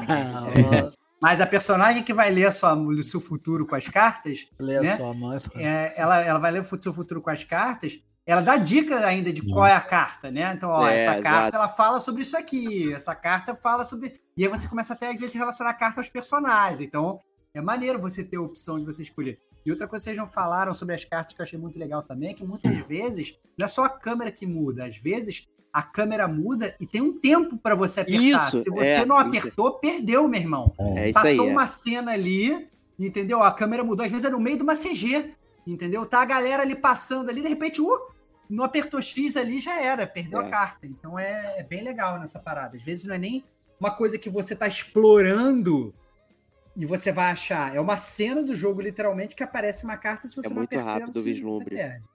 É bem É bolado, muito bem rápido. bolado. É, é, ainda assim, eu achei o Decore a melhor exploração que a Supermassive colocou em todos os jogos dela. Mas é que os Então- outros são ruins de exploração, né? Tem uns que são ruins de tudo. É Né? ruim de Então- tudo, né? É, é, é, é- é uma evolução. E o Decore eles conseguiram trazer tudo isso. Então, a exploração 3D, essa questão da cartinha e tal, tudo isso é muito gostoso, muito, muito legal de fazer, ainda que simples e tal. Mas se você é, conseguir entender o- os skills para para você não mudar a cena, que eu acho que jogando Dark Pictures, por exemplo, você consegue perceber é, onde estão as mudanças de cena, você consegue ficar mais tempo nos lugares explorando, né? E assim, eu não rejoguei o jogo, mas na minha primeira run eu peguei, sei lá, ma- mais, muito mais que a metade dos colecionáveis. Eu cheguei, acho que 80% dos colecionáveis, assim, moleza. Só, e olha que eu não sou um cara explorador, e todo mundo fala, "Ah, Diego só quer ir pela história, não sei o quê, e tal. Não, mas eu acho que. Mas, mas É. eu, sinceramente, assim, não, não- os collectibles eles não estão escondidos. Eles estão não estão vista. escondidos. Não, o- você não tem que. ficar- Você não fica procurando um pontinho no mapa escondido. O problema é quando você avança a história Isso. e aí você, e aí você não pega. Porque, na verdade, tá, na, minha segunda jogatina eu peguei tudo tranquilo. É né? muito De- de fácil, é, boa, não, é, de- não, é não é intranquilo. Né? Você Não. consegue fazer. Mas nos outros era difícil. Né? No Until Dawn, era, porra, caraca. A primeira vez que eu terminei, eu não tinha pego quase nenhuma pista. Né? Lá, os Uhum. caminhozinhos, eu falei, gente, não peguei nada, que porra é essa? E tal. Né? Mas E é de é repente. É, é, eu sou ruim, não, olha lá. olha lá. De repente ficou fácil explorar por conta da câmera livre. Eu acho que a câmera livre é uma parada muito boa. Mas não é em todos os lugares que você tem câmera livre também. Não, não é em Como o todos. próprio, como o próprio, o- como o próprio Digo falou, tem momentos é, que você tem câmera livre e tem momentos que você tem uma câmera tanque ali. A câmera é fixa e às vezes tá vendo o pé do seu personagem, às vezes tá vendo o personagem de cima. Mas e isso não é, é a cinemática pra, pra, pra, pra você, Sim, né? mas É aí você É você o perde a câmera skill, livre. né, cara? Dos caras. É pra É. dar imersão aí, né? É, a É, dá- imersão. Dá imersão, é aquele negócio. O que, que você quer dar? Você quer dar imersão ou você quer dar jogabilidade? Eles meio que Não. não. não eles não Decide, conseguiram- porra. É, eles não conseguiram decidir ali o ponto. Às vezes você tem um, às vezes tem outro, às vezes você não tem nenhum.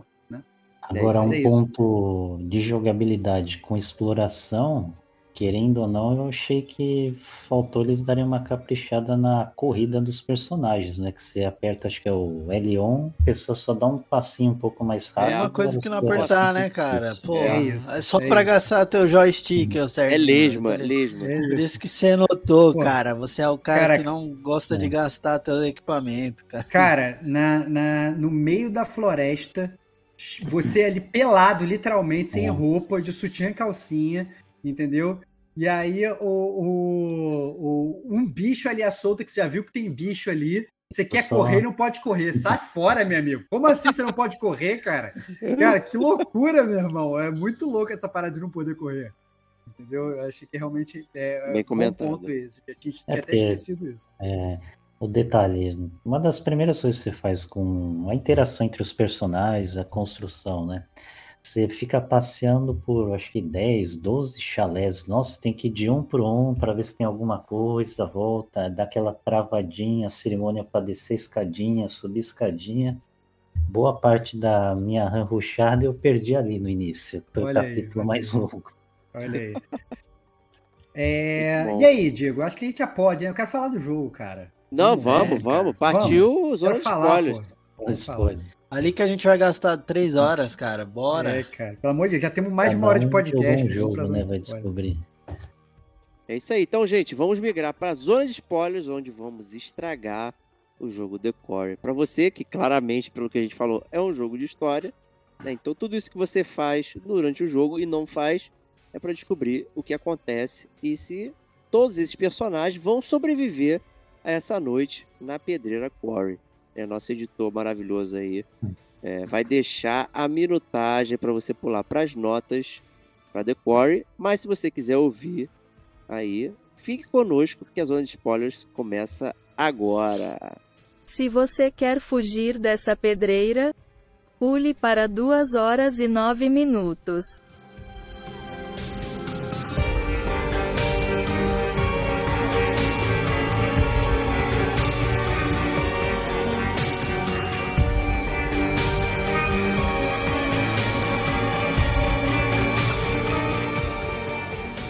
E aí, Stevox? Yes. Você quer falar tanto da história aí? Planejei, Manda- planejei, planejei minha zona de spoilers. Então, é, eu Boa, quero fazer uma zona de spoilers estilo Dark Souls. Ou seja, Uh, antes da gente falar do jogo em si, eu queria falar, na verdade, do histórico, do que que tá acontecendo ali naquela pedreira, o que que aconteceu antes da gente começar a controlar Perfeito. todos os personagens, né? Porque é, e, e é, é engraçado que teve uma parte, inclusive, dessa história que era exatamente essa parte, que foi assim, caraca, não tá fechando a história pra mim. Eu tive que rejogar pra entender o que estava acontecendo com relação ao passado da família Hackett, né? Porque a família Hackett, que é a dona ali da, dessa pedreira, ela é ela tá intimamente ligada ao que tá acontecendo ali, né?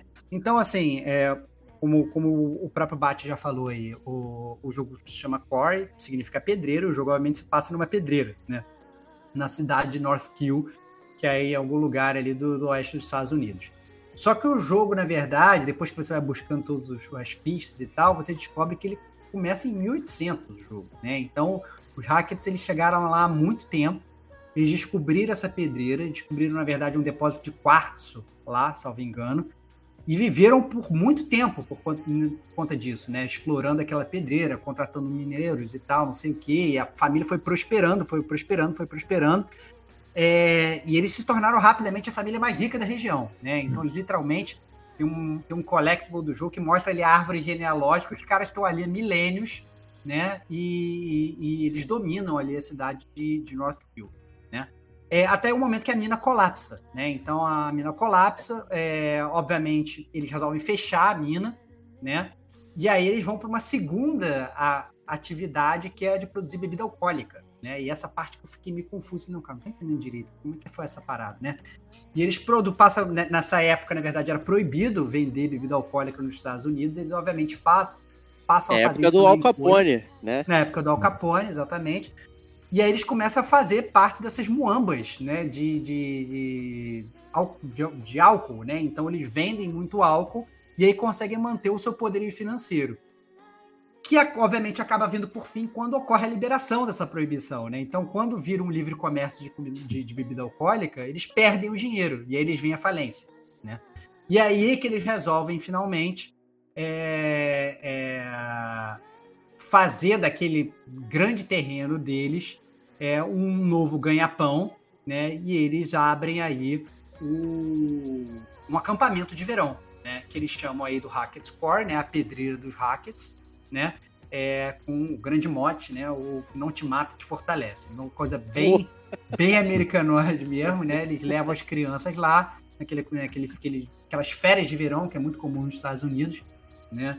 É, no meio do ano, quando as crianças elas não estão estudando, elas vão lá, ficam naquela colônia de férias. É isso, a, a clássica colônia de férias, né? É, e aí, no tempo presente, você tem sete Hackets que administram a, a pedreira, né? Você tem os avós, o Gebediah e a Constance. Você tem três filhos, o Chris, o Travis e o Bob. E você tem duas crianças, o Caleb e a Kaylee. Né? Então eles estão ali administrando, tá tudo bem, tá tudo certo, não tem fantasma, não tem bicho, não tem monstro, não tem nada, tá todo mundo feliz. E aí, vale fala aí. ressaltar que você só descobre isso lá pra frente. Né? É. tá contando o estilo Dark Souls aqui. tô contando de É, Dark é Souls. apro- aproveitando o jogo inteiro, colhendo É, as pistas. Exatamente, eu tô contando É. pra aquele. Pra, porque aí que tá. Às vezes você rushou o jogo, se você não pegou Collectible, É, exato. às vezes nem isso você entende. Você não tem noção disso, é. Você não tem verdade. noção disso. Eu acho que às vezes você rushando o jogo, você não consegue ter noção disso, né? Então, toda essa parte, por exemplo, do poderio econômico da, da, da família, eu falei, cara, como é que essa família conseguiu chegar aqui e tal, não sei o que. Eu só fui saber isso na minha segunda playthrough, entendeu? Eu falei assim, como assim? Porque justamente eu perdi alguns collectibles e não entendi o que estava acontecendo ali, né? É, E aí o que acontece é que em 2015, né, chega um show itinerante na cidade, né? Um show, um circo cigano, né? Uma dessas coisas assim, né? esses, é, esses shows realmente iti- itinerantes na cidade, que é o Harem Scarum, né? Eu não sei como é que eles fazem a tradução em português. Aliás, a gente nem falou isso, né? O jogo tem em português também, né? Eu cheguei com Não tem tradução, não, cara. Não É, tem eu- tradução. Mas não tem não tradução, tem, é Scarum. Scarum. É. É, eu comecei jogando em português, mas aí depois eu mudei para inglês. É, onde, na verdade, uma das atrações, a atração principal ali do Harry Scarum é o Silas, que é um menino lobo, né? É, que ele é filho da a Elisa Vora, Vores, né? Eu acho que, se não me engano, é Vores o sobrenome. Que é a dona do circo, né? E aí o Silas é aquele, né, claramente um, um- um menino que provavelmente tinha alguma deficiência, alguma coisa e tal, né? Meio homem, meio lobo, e que ele vivia sempre preso. E aí a Kaylee, ela fica com pena, né? A filha mais jovem, tinha 16 anos e tal, fica com pena, né, daquele garotinho ali preso. Ela fala: "Vamos salvar o Silas". E ela convence o Caleb, né, o filho mais jovem, a vamos iniciar um incêndio. Enquanto o fogo tá rolando, a gente vai lá e solta o Silas, né? Mas Parece obviamente seguro isso. Parece, parece seguro, mas obviamente não, crianças, não brinquem com fogo, você vai fazer xixi na cama, né? Obviamente é, ocorre o pior, né? E o, o incêndio toma conta daquilo ali. Essencialmente todo mundo morre. E quando eles vão libertar o Silas, o Silas, que é realmente um menino lobo, mais conhecido como um pequeno lobisomem, né? É, ele morde o Caleb e passa a maldição do, do, do, do lobisomem pro Caleb. Então o Caleb ele passa a se tornar um lobisomem também. E o Caleb, nessa de lobisomem, ele, obviamente, ele acaba mordendo outras pessoas da família. Então, tanto Chris Hackett, que é o pai dele, né? Que é o David Arquette, o grande é, é, Dewey. é, o, o fã aí do. O, o- o ídolo do Diego, né? É, ele vira Chris, né? lobisomem. E a própria Kaylee, a irmã, ela também vira uma lobiswoman. Os lobos mulher. Lobo mulher, né? Ele vira. é, ela vira também uma. uma São lobinha. licantropos, né? Que, que, diz. Exatamente, viram, viram licantropos. E aí, é, e aí, essencialmente, eles acabam descobrindo que para você terminar essa maldição, você tem que matar a pessoa, né? Você tem que ir atrás do lobisomem que, que passou a maldição. Então, se você conseguir matar o lobisomem durante uma lua cheia, né? então você tem que numa, esperar a lua cheia, achar o lobisomem e matar esse lobisomem. Se você consegue matar esse lobisomem na lua cheia, você consegue quebrar a maldição. Só que eles não querem matar o Caleb, porque bem ou mal o Caleb foi quem começou. Se eles vão ali e matam o Caleb, beleza, o Chris e a Kaylee ficam livres, né? Só que eles não querem matar, então eles querem matar o Silas. E o Silas, obviamente, desapareceu no meio da floresta. Então, a família dos Hackets está ali há mais de seis anos tentando achar o White Wolf, né? Que é esse lobo branco, tentando achar o Silas para acabar com essa maldição, né? Então, eles fazem lá o acampamento de verão. Eles, na verdade, eles quando o acampamento de verão acaba, eles mandam todo mundo embora.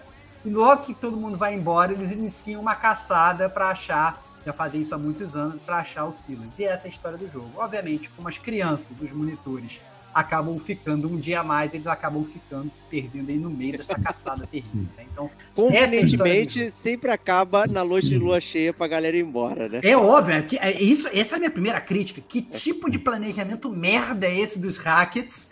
Que se a galera atrasar um dia, meu irmão, um dia de erro de planejamento, todo mundo já virou lobisomem. Caraca, que, que, que planejamento louco é esse, É cara? muito Fiquei doido, né? abismado, cara. Muito bizarro. muito bizarro. É, é, E outro pensamento, na verdade, que me veio, né? Que eu achei muito bizarro também, que isso até eu já zerei o jogo quatro vezes, pra mim não encaixa, pra mim é um furo de roteiro grosseiro, é que eles já sabem que, que tanto Chris quanto Caleb e Kaylee vão virar lobisomem, né? Inclusive o próprio Chris, ele é preso, né? No prólogo você vê que eles prenderam o Chris lá e tal, não sei o que, pra ele não é, morder ninguém. Mas caraca, por que, que eles não prendem todo mundo? Por que, que eles não prendem geral? Ele- inclusive, eles têm uma cadeia que é vazia. Eles É, poderiam pois é. Caraca, eles poderiam prender as pessoas tranquilamente ali, né? Mas não, eles não prendem. Eles, eles- só o Chris Hackett que tá preso. Os outros estão lá, né? Circulando. pa- circulando e matando todo mundo. Eu achei, na verdade, um erro de planejamento dessa galera muito ruim. Eu não sei o que que vocês acharam, se vocês ficaram bolados que mas eu fiquei muito revoltado. Até, o- até agora essa, essa história não fechou. Os Hackets são burríssimos. Nossa senhora. Conta aí, ô, Serginho, você que zerou Overnight, é, essa- como é que você teve essa percepção aí? Que certamente tudo que o Stevox falou, né, re- reuniu várias informações Sim. De playthroughs diferentes, né? Como é que foi esse encaixe pra você? Então, foi um pouco mais rasa do que ele passou aí, o resumão dele, porque eu vi praticamente duas, três vezes sobre a lenda do Lobo Branco lá, né? Até já dando parte do. Já que a gente tá na zona de spoiler. No final é que eu lembrei, ah, tinha a história de caçada do lobo branco que não foi achado, né? Que tem o podcast que fica dando histórias, lendas e mitos acerca do universo do jogo, né? É, bom, é, de história também, é, esse fato aí de furo de roteiro só acontece também por causa do nosso amigo Jacob, né? Que se ele não faz a super imbecilidade dele e com a ajuda do Arquette lá, o nosso ídolo lá do, da série Pânico lá, nada funciona. Aliás, né, era muito simples, né? Ele botava todo mundo no carro, despacha dali. É óbvio, caraca, Não. que loucura, cara. Tem um É. carro que tá funcionando, cara. Cara, é muito louco. Fiquem aí, cara. menino. Se escondam no, do chalé e não saiam de jeito nenhum. Valeu, você vai falar isso pra É. adolescente. Né? É. Em É, plena exatamente. Tudo que pico sexual, porra. Se para adulto você já dá a única opção que a pessoa não pode seguir, ela vai fazer aquela para te contrariar, né? Imagina para adolescentes no roteiro do, do jogo, né? Ali também é é forçação, mas que a gente encara como bom grado nos jogos e filmes de terror que faz parte da receita daí, né? Tem que tomar decisões ruins sempre. E Sempre. você, Digo? Como é que você viu esse, esse plot aí? Cara, o jogo ele é um, ele é totalmente clichê aos terror, aos filmes de terror cômico, né, cara, besteirol Hum. aí. Porque ah, você vê personagem que acabou de se fuder, mas aí tá lá tranquilão na floresta fazendo live no Instagram, né? Só O cara perdeu a mão, meu irmão. O cara perdeu a É. mão. E aí, cara, o cara não tomou uma antitetânica. O cara, cara, o cara perdeu a mão, ele tá fazendo live no, no- no celular, meu irmão. Tá louco. É Muito isso, jovem tá ali. Exato, cara. E aí o outro tá fudido, tá flertando e foda-se. Então é clichêzão total. Coisa bem em pânico mesmo. Você fala, caralho, mano, esses idiotas tem que morrer tudo porque é burro mesmo. É, é o próprio carro, cara. O moleque lá tira o- o- a peça do motor, pelo menos eu tomei essa decisão, eu não sei o que, que acontece no outro. É, a- o carro não liga e ninguém tem a preocupação de olhar, levantar o capô, que é a primeira coisa que a pessoa faz, né? É. Ninguém levantou a porra do capô pra ver o que tinha, ver lá que tava faltando a peça principal. Mas não, o primeiro, o primeiro passo é se desesperar, sair correndo e se virar aí, jovens. Então é aquilo, né? Aquele meme, né? É, a resposta é sim, mas se a pessoa diz não, fim, the end, acaba o filme ou o jogo ali. E se ele olha o capô do carro, acabava o, o- o jogo ali já, né? Esse é o ponto. Não. Não, legal, né? Que essa parte é o diálogo do Jacob com a Kathleen, né? A Kathleen lá, que é super inteligente, assim, na minha opinião, é a melhor personagem do jogo. Melhor personagem do jogo. Muito. Aí é que, é, inclusive, é que a minha percepção é que menos você tem influência para ter interação com os outros, né? É, É, o Jacob, achei. Jacob chega pra ela, pô, como que dá pra estender a minha, como é que é, meu fora aí por mais um dia? Ah, só se fazer A ou B que resolve. Aí o cara vai lá, você escolhe lá A ou B, depois ela esquece. Ela tem amnésia, ensinou. né? É amnésia, cara. Impressionante, cara. É, tem, tem umas escolhas de roteiro que não. que- Pô, que mas realmente aí, não eu gostei muito da Laura também, cara. Solid Snake, cara. Você, Ah, você gostou? eu ah, cara, mas, dela, mas você achou cara. forçado de barra? Você achou, eu achei, não, ela é uma boa personagem, mas é Eu muito achei uma boa de barra, personagem, cara. Ela teve que lidar com, com o dilema, com a parada. Cara. É, então vamos, vamos até falar, porque a gente, na verdade, não falou do, do prólogo. Né? Que na não, mas verdade. aí se a gente for assim, vai falar a história toda. De, de- Não, não, do- porque a gente mencionou a pedreira Eu- eu- eu queria- e, eu e- queria- e o não, assim, eu- conceito, mas a gente não começou com o negócio. Porque o início do jogo, o prólogo, ele parece não ter contato nenhum com o restante do jogo. É. Né? Eu acho que é- você Eu tá achei irada a conexão, cara. Muito Eu achei maneiro, irado. muito maneiro. Muito maneiro. É, isso é maneiro. Então você tem dois personagens que são monitores, que estão indo pra, pra, pro- pro- pra pedreira, e eles têm um acidente no meio da estrada, né? Obviamente com, com o Chris, né? Ali com o lobo, que tá no meio do caminho, e eles Não- se não é- acidentam. não é Não foi o Chris, Chris, não, hein, O cara. White Wolf, Não. porra. White Wolf, desculpa. Porra, É, meu irmão, não Silas, foi o. Chris, Silas cara. Não, é o. Silas, Silas, Silas. não é o Silas do. Do-. Não, o Silas do. Do Código da Vinci, sei lá, lá não. É... Então eles se acidentam. E aí tem toda uma interação com, com o irmão do Chris, lá, o Travis, e tudo mais. E, e aí os personagens desaparecem, né? Eles vão parar na pedreira. é, tem interação com um monstro lá que você não sabe o que, que é ainda naquele momento e pum, acabou. Pô, nunca mais vou ver esses personagens. É só pra dar aquele gostinho de que tem algo acontecendo. Né? E você depois reencontrá-los e ter essa junção com a história principal, eu achei muito maneiro. E, você, e, e a, a Laura, eu achei ela uma personagem muito bacana. Cara, eu Ah, achei o reencontro maneiro e a Laura é uma personagem boa.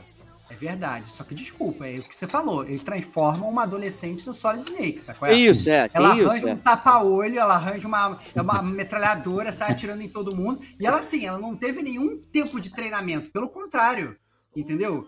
Ela, ela ficou presa o verão inteiro. Ficou entendeu? preso Ela- o verão inteiro. Ela Ela... ficou presa o verão inteiro, dentro de uma cela, entendeu? Era pra estar morrendo de fome, carcomida, de, sabe, desesperada. Ah, não, entendeu? Ela pega e ainda fala. E, e ainda, e, e eu achei até engraçado. Ela vira e fala assim: não, nós temos que salvar, achar uma cura pro Max, né? Max, o Max namorado dela ficou mordido, né?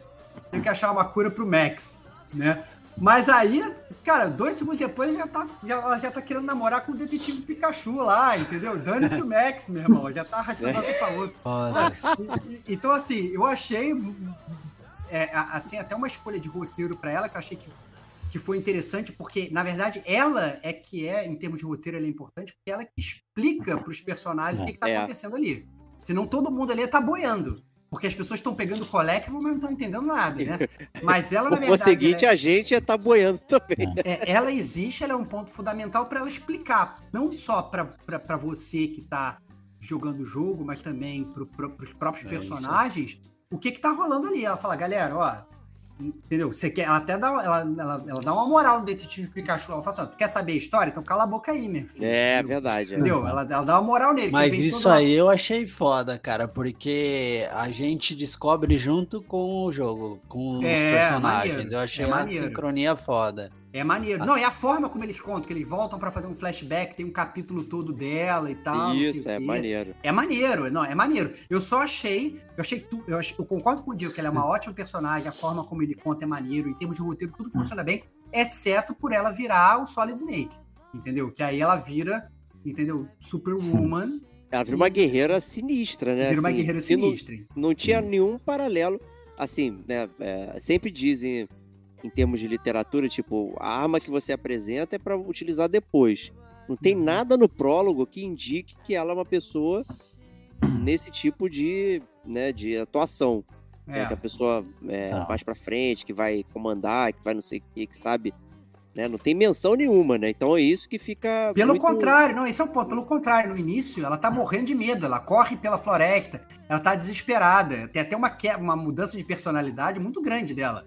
Porque no início é isso, é- é- ela tá lá na floresta, tem o fantasma perseguindo ela, e ela tá correndo e tal, ela morre de medo do, do, do policial, o policial dá susto nela. E É. sei lá, passou ali, ficou presa na cadeia, ela sai do carandiru lá, matando todo mundo, pô, entendeu? Então É. assim, é muito... Ok. Cara, É, ela é. teve tempo pra planejar, tu tá sendo duro com ela, cara. Não, não tô sendo duro, não. Só acho que é uma, é, é uma ótima personagem, mas eu achei que a, a construção de personagem, a quebra de roteiro dela, eu achei. Eu achei, eu achei grande. E outra coisa que eu quero citar O, aí. o eu Serginho queria falar aqui uma parada aí nesse meio. perguntar e- ele. Perguntar pra ele, Ah, fala é isso. que a, a minha Laura teve uma construção um pouquinho mais rígida que a sua. Ela passou as férias todas sendo grosseira e xingando o carcereiro lá, né? É, mas é isso, ela xinga o carcereiro. que é, que é- mas, mas xingar não transforma ela no, no- numa superwoman, né? Essa é a grande parada.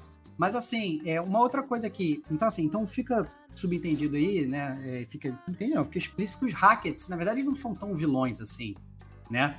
Inclusive, até no início, eles estão querendo salvar as crianças. Eles querem passar sangue de, de, de lobisomem para os lobisomens não acharem é, os monitores e tal, né? Dá a entender, inclusive, que eles querem deixar, né, minimizar o número, número de morte, né?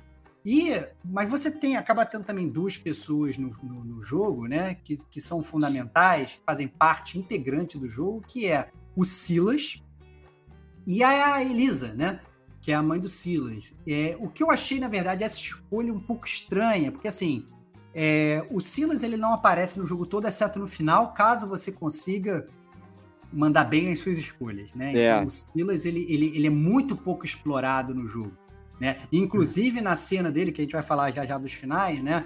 A, a, a cena que ele aparece no final é assim, cara, é é pegar o roteiro e jogar no lixo. É muito ruim a cena, assim. É, assim, é, uma- é uma, é, uma- é você perder um grande potencial de roteiro, você, você pega e joga no lixo.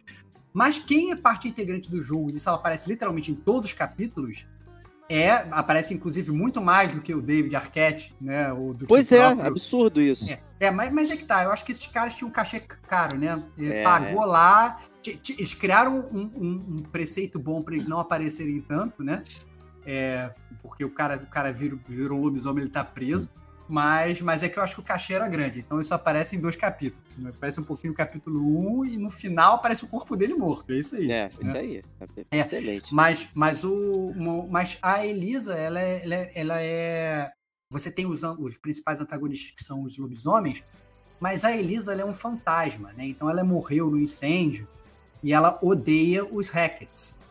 Então, ela, na sua forma de fantasma, ela fica querendo influenciar não só os, os monitores, como também você, player, através do tarô, a matar os Hackets, né? Eu demorei um pouco para perceber isso, né? Porque é, a primeira vez que morre um Hackett, que é aquele que morre, né? Quem mata é a própria Laura, você não controla isso, né? É, ela, quando vai pra cena da, da Elisa, ela fala: finalmente um dos vermes morreu. Eu falei: como assim um dos vermes morreu? Que parada é essa? E aí que eu comecei a falar: ah, cara, ela tá falando daquela criança que morreu. Que parada é essa? É aí que eu comecei a meio que montar a história, né? Mas é muito estranho esse negócio dela ser um fantasma. E ela é um fantasma de verdade. É um fantasma inserido na história. Porque vários momentos do jogo as pessoas escutam o fantasma dela e falam: não, é por ali. Não, a gente tem que ir por ali. Não, dentro da delegacia, não, abre essa porta que o fantasma tá mandando a gente ir pra cá pra achar uma bala. Uma bala de prata e tal. E eu achei essa parada, sinceramente, muito zoada. Eu, eu vou muito na, na linha do que o, o Digo chegou a falar, que ele tava falando no início do Man of Medan e afins, que eu não tava esperando uma coisa muito de fantasma. E aí, pelo contrário, eu achei que eles inseriram essa parada meio de graça, assim, não precisava ter, ter, ter bolado essa parada e criado essa coisa de fantasma. Eu não sei o que vocês acharam, né? Serginho, você que é um grande fã de, de, de fantasma, eu queria saber o que você achou dessa inserção, cara. Você que vive entre os fantasmas, né? Você que vive translúcido. Serginho, o translúcido de papelão. Vai fundo. Então, nesse jogo, ele- curiosidade, não sei se tem a ver com a gameplay. É, no início tinha mais impacto, por exemplo, você tá no início dentro do carro, aí de repente, acho que você olha pelo retrovisor, você vê que tem um vulto, um, É, pô. Exato. no- na floresta logo em seguida. Depois foi diminuindo, né? Então, pra mim, talvez tenha sido alguma coisa de jogabilidade. Agora, de você colocar mais esse elemento, eu acho que serve como numa primeira jogada ou para você ter que botar uma camada mais de exploração, acho que funciona para o jogo ter uma longevidade melhor, né? Que é mais mistérios, mais coisas para você botar as peças desse quebra-cabeça do roteiro, cada um no seu devido ponto daí. Eu, como só joguei uma, entre aspas, uma vez, né? Mas terminei duas vezes, eu não tenho muito o que opinar quanto a isso, porque logo acho que no quarto capítulo, a parte de fantasma, assombração, deu uma queda absurda. Até, por exemplo, você olhava tipo, a câmera do celular na paisagem, de repente passa alguma coisa, passou a não ter mais. Ou eu comecei a não pegar esses momentos é, pontuais de jogabilidade, né? É bom ponto isso que você falou, que eu acho o Decore pouquíssimo misterioso. Né? É, eu fiquei muito instigado no, no Until Dawn, por exemplo, né, em saber o que está acontecendo e, caramba, é, não ter noção de quem é o monstro e de ter outras pessoas ali circulando que você não tem ideia e tudo mais. Ao passo que o Decore, assim, no meio do jogo você já sabe, ah, tem lobisomem, tem não sei o É. quê É. e tal. Já, assim, eu não senti o mistério de não saber o que eu tava enfrentando. Né? Eu já sabia rapidamente o que estava acontecendo. Eu, É, eu acho até que você se sente é, é muito crível, assim, assim, apesar dos personagens estarem se sentindo ameaçados pelos caçadores que eles chamam, né? É, Você, player, você não se sente ameaçado. porque Claramente você vê que os caçadores já estão manjando eles desde um mó tempão e os caras não querem matar eles. Se eles quiserem Isso. matar eles, matar em um segundo, né? E aí você fala assim, pô, aí você perde um pouco do medo, né? E aí isso. você fala, "Puta, cara. Eu não vou, vou ficar parado. Tipo, ele joga o, o, o sangue na moça, tu fala, vou ficar parado aqui esperando o sangue bater, porque eu sei que isso é um item que vai me ajudar posteriormente. Né? Você, como jogador, se sente na obrigação de aceitar o- aquela decisão, porque é o melhor pro- a melhor decisão. Mas não parece para a pessoa que tá lá é, vivendo aquele momento. Né? E deixa de ser misterioso. né? Eu acho que no Until Dawn tinham mais elementos de mistério, tanto do, do personagem humano quanto do personagem sobrenatural, para você descobrir o que tá acontecendo e tudo mais, do que o The Core. Sim, que você com achou, Diego? Não, eu ia só complementando, eu acho que essa parada aí dos caçadores, pelo menos o primeiro encontro, ele gera uma apreensão assim. Eu falei, fudeu, meu irmão, esses É. caras vão vir atrás de mim, os caras com sangue na cara, botando placa lá. Falei, caralho, acho que esse é, esse é a pauta do jogo aqui, sacou? Só que de fato, essa parada aí de, de quando o filho troglodita lá joga o sangue no, no, no rosto do, do idiotão lá do, do grupo, o babacão, né? O molecão descoladão. trouxão que causou a é, o parada trouxão, Bebê é. gigante, bebê gigante. É, o bebê gigante mimado. Aí fica muito na cara, cara, que eles estão jogando junto e é outra pegada, assim. É, eu acho que o único ponto que gera um, um enigma por trás é o porquê que aquilo tudo tá acontecendo. Que eu lembro que começa a abrir mais a mente lá pro capítulo 7. Acho que tem 10, né? Então já é quase que 70% do jogo aí. Então você fala, puta, sei que tá acontecendo, mas ainda não entendi o que, que tá acontecendo nessa ilha aqui, nessa parada. E aí é um, tem um mistério por trás aí pra cacete, assim. Então, mas é de fato. E acho que, até falando de furo de roteiro, cara, eu lembrei de uma situação agora aqui que eu lembrei, é, que eu acho muito interessante, que é. Aconteceu de, por exemplo, uma situação, não comigo, mas depois é, eu acabei vendo isso na internet, uma parte, de uma pessoa. E eu achei que isso é muito caído no jogo. Por isso que eu quero falar disso. Que é uma parada é o seguinte: você errou um Kick Time Event, às vezes você é mordido e infectado. Só que não deixa clara essa parada, velho. Isso é muito zoado, muito. E aí, de- por exemplo, eu tava. Mas é, que você, tava- mas é que você não sabe que você tá infectado. Essa é a parada, puxa. Cara, mas que não. infectados, cara. Não, mas aí ele tomou uma mordida, caralho. Ele tomou uma- uma- um ataque lá do lobisomem lá. que é o cara, que status que apareça lá. É, tem que ter o Não, mas, sangue não, mas, não, mas, não, mas tem uma. Mas desculpa aí, tem uma forma de você saber. Só que você vai sabendo com o tempo. Quando você entra no menu e aparece a cara do Uhum, personagem, o olho do personagem já vai ficando amarelo, ele vai ficando É, com isso olheira e tal. É. Então. é, só que isso é. Você tem que entrar no pause e olhar a cara do Hum. personagem. Obviamente, se acabou Ah. de ser mordido, não, Não, a, aparece. ce- a cena que eu falo, inclusive, é uma. Porque eu acho que todo o resto dá pra interpretar legal, mas isso eu achei um recorte zoado. É aquela minazinha, eu não vou lembrar o nome, que é a mina que o babacão, o bebezão flerta. É. ela, ela entra no carro, certo ponto, né? Uhum. Antes do carro, ela foge lá da trilhazinha, da cabaninha, né? Do alçapão, é, com um kitiê pra caralho ali, né? E aí o que acontece? Termina o capítulo com ela entrando no carro para descansar. E Uhum. aí o maluco que eu tava vendo, ele começa o outro capítulo, quando vai lá no carro, já é, já tá 100% transformado. Sim, e aí o sim. cara, caralho, o que que aconteceu? Ela entrou, tudo bem. Hum. Eu falei, cara, é verdade, né? E aí no fim, depois pesquisando muito, é que teoricamente a única desculpinha que tem é errou um dos movimentos, foi picar, foi mordida, não Mas é isso. focou-se nisso. Em Isso. nenhum momento você No não vê jogo a não mordida. isso, por exemplo. Você não vê. Não, no meu também não. Você É. não vê a mordida, você não vê o. Teria que acontecer pra você ver que, que bizarro que é. Porque eu acho que todo o resto você vê uma luta, um ataque, alguma parada assim. Mas a menina só corre e escorrega o barranco, cara. Não, então sacou? calma aí, então calma aí, calma aí, calma aí. Eu não sei qual foi, qual foi a QTE que você fez ou qual foi a escolha que você fez, mas, por exemplo, é, no meu primeiro jogo, onde ela não virou lobisomem, ela ficou de boa até o final. É, depois, também. eu fui fazer, depois eu fui fazer o final onde eu queria fazer todos ficarem lobisomens, todos os personagens, 100% deles lobisomens. É, e aí você tem que errar o QTE lá. que E aí fica QTE. muito claro mesmo. Fica, fica tão claro que ela fica com a, com a perna machucada e rola até uma discussão, que ela olha pra perna e fala assim, nossa, minha perna tá machucada, mas agora eu achei que tava pior. Agora tá só um arranhãozinho. Ou seja, já prova de que o negócio já tá fazendo efeito ali, entendeu? É mesmo. Então, assim, sim. então é, é- tem, tem pontos do jogo que eles são meio que. Eles explicam, mas eu acho que depende muito, por exemplo, se ela tá. Se ela É, não de- encontra com o Jacob, porque tem um momento que ela consegue encontrar com o Jacob. Se ela encontra com o Jacob, tem uma fala. Se ela não encontra com o Jacob, não tem a fala. Então, depende muito das Sim, todas interações que esses- você essas tem. probabilidades que, que vão interferir, de fato. É isso. A, a Solid Snake ganhou o olho de volta, É, se tornando É. uma licantropa. É isso. É verdade. É isso. É isso. Todo mundo com fator de cura. Muito Todo mundo esse fator de cura, maravilha.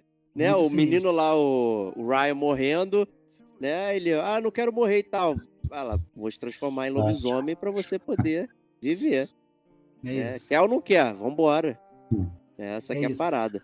O, o... E aí, né, antes da gente. é- Ah, outra coisa também que eu não, não podia deixar de falar, né? E, e alguns furos de roteiro, eu só fui pegar no meu segundo playthrough, né? E foi inclusive no arco da, da, da Laura, né? É, porque quando ela vai fugir da cadeia, essencialmente você consegue fugir de duas formas, né? Usando uma seringa, que você acha e tal, e, ou, ou usando a pistola, roubando a pistola do, do, do Travis, né?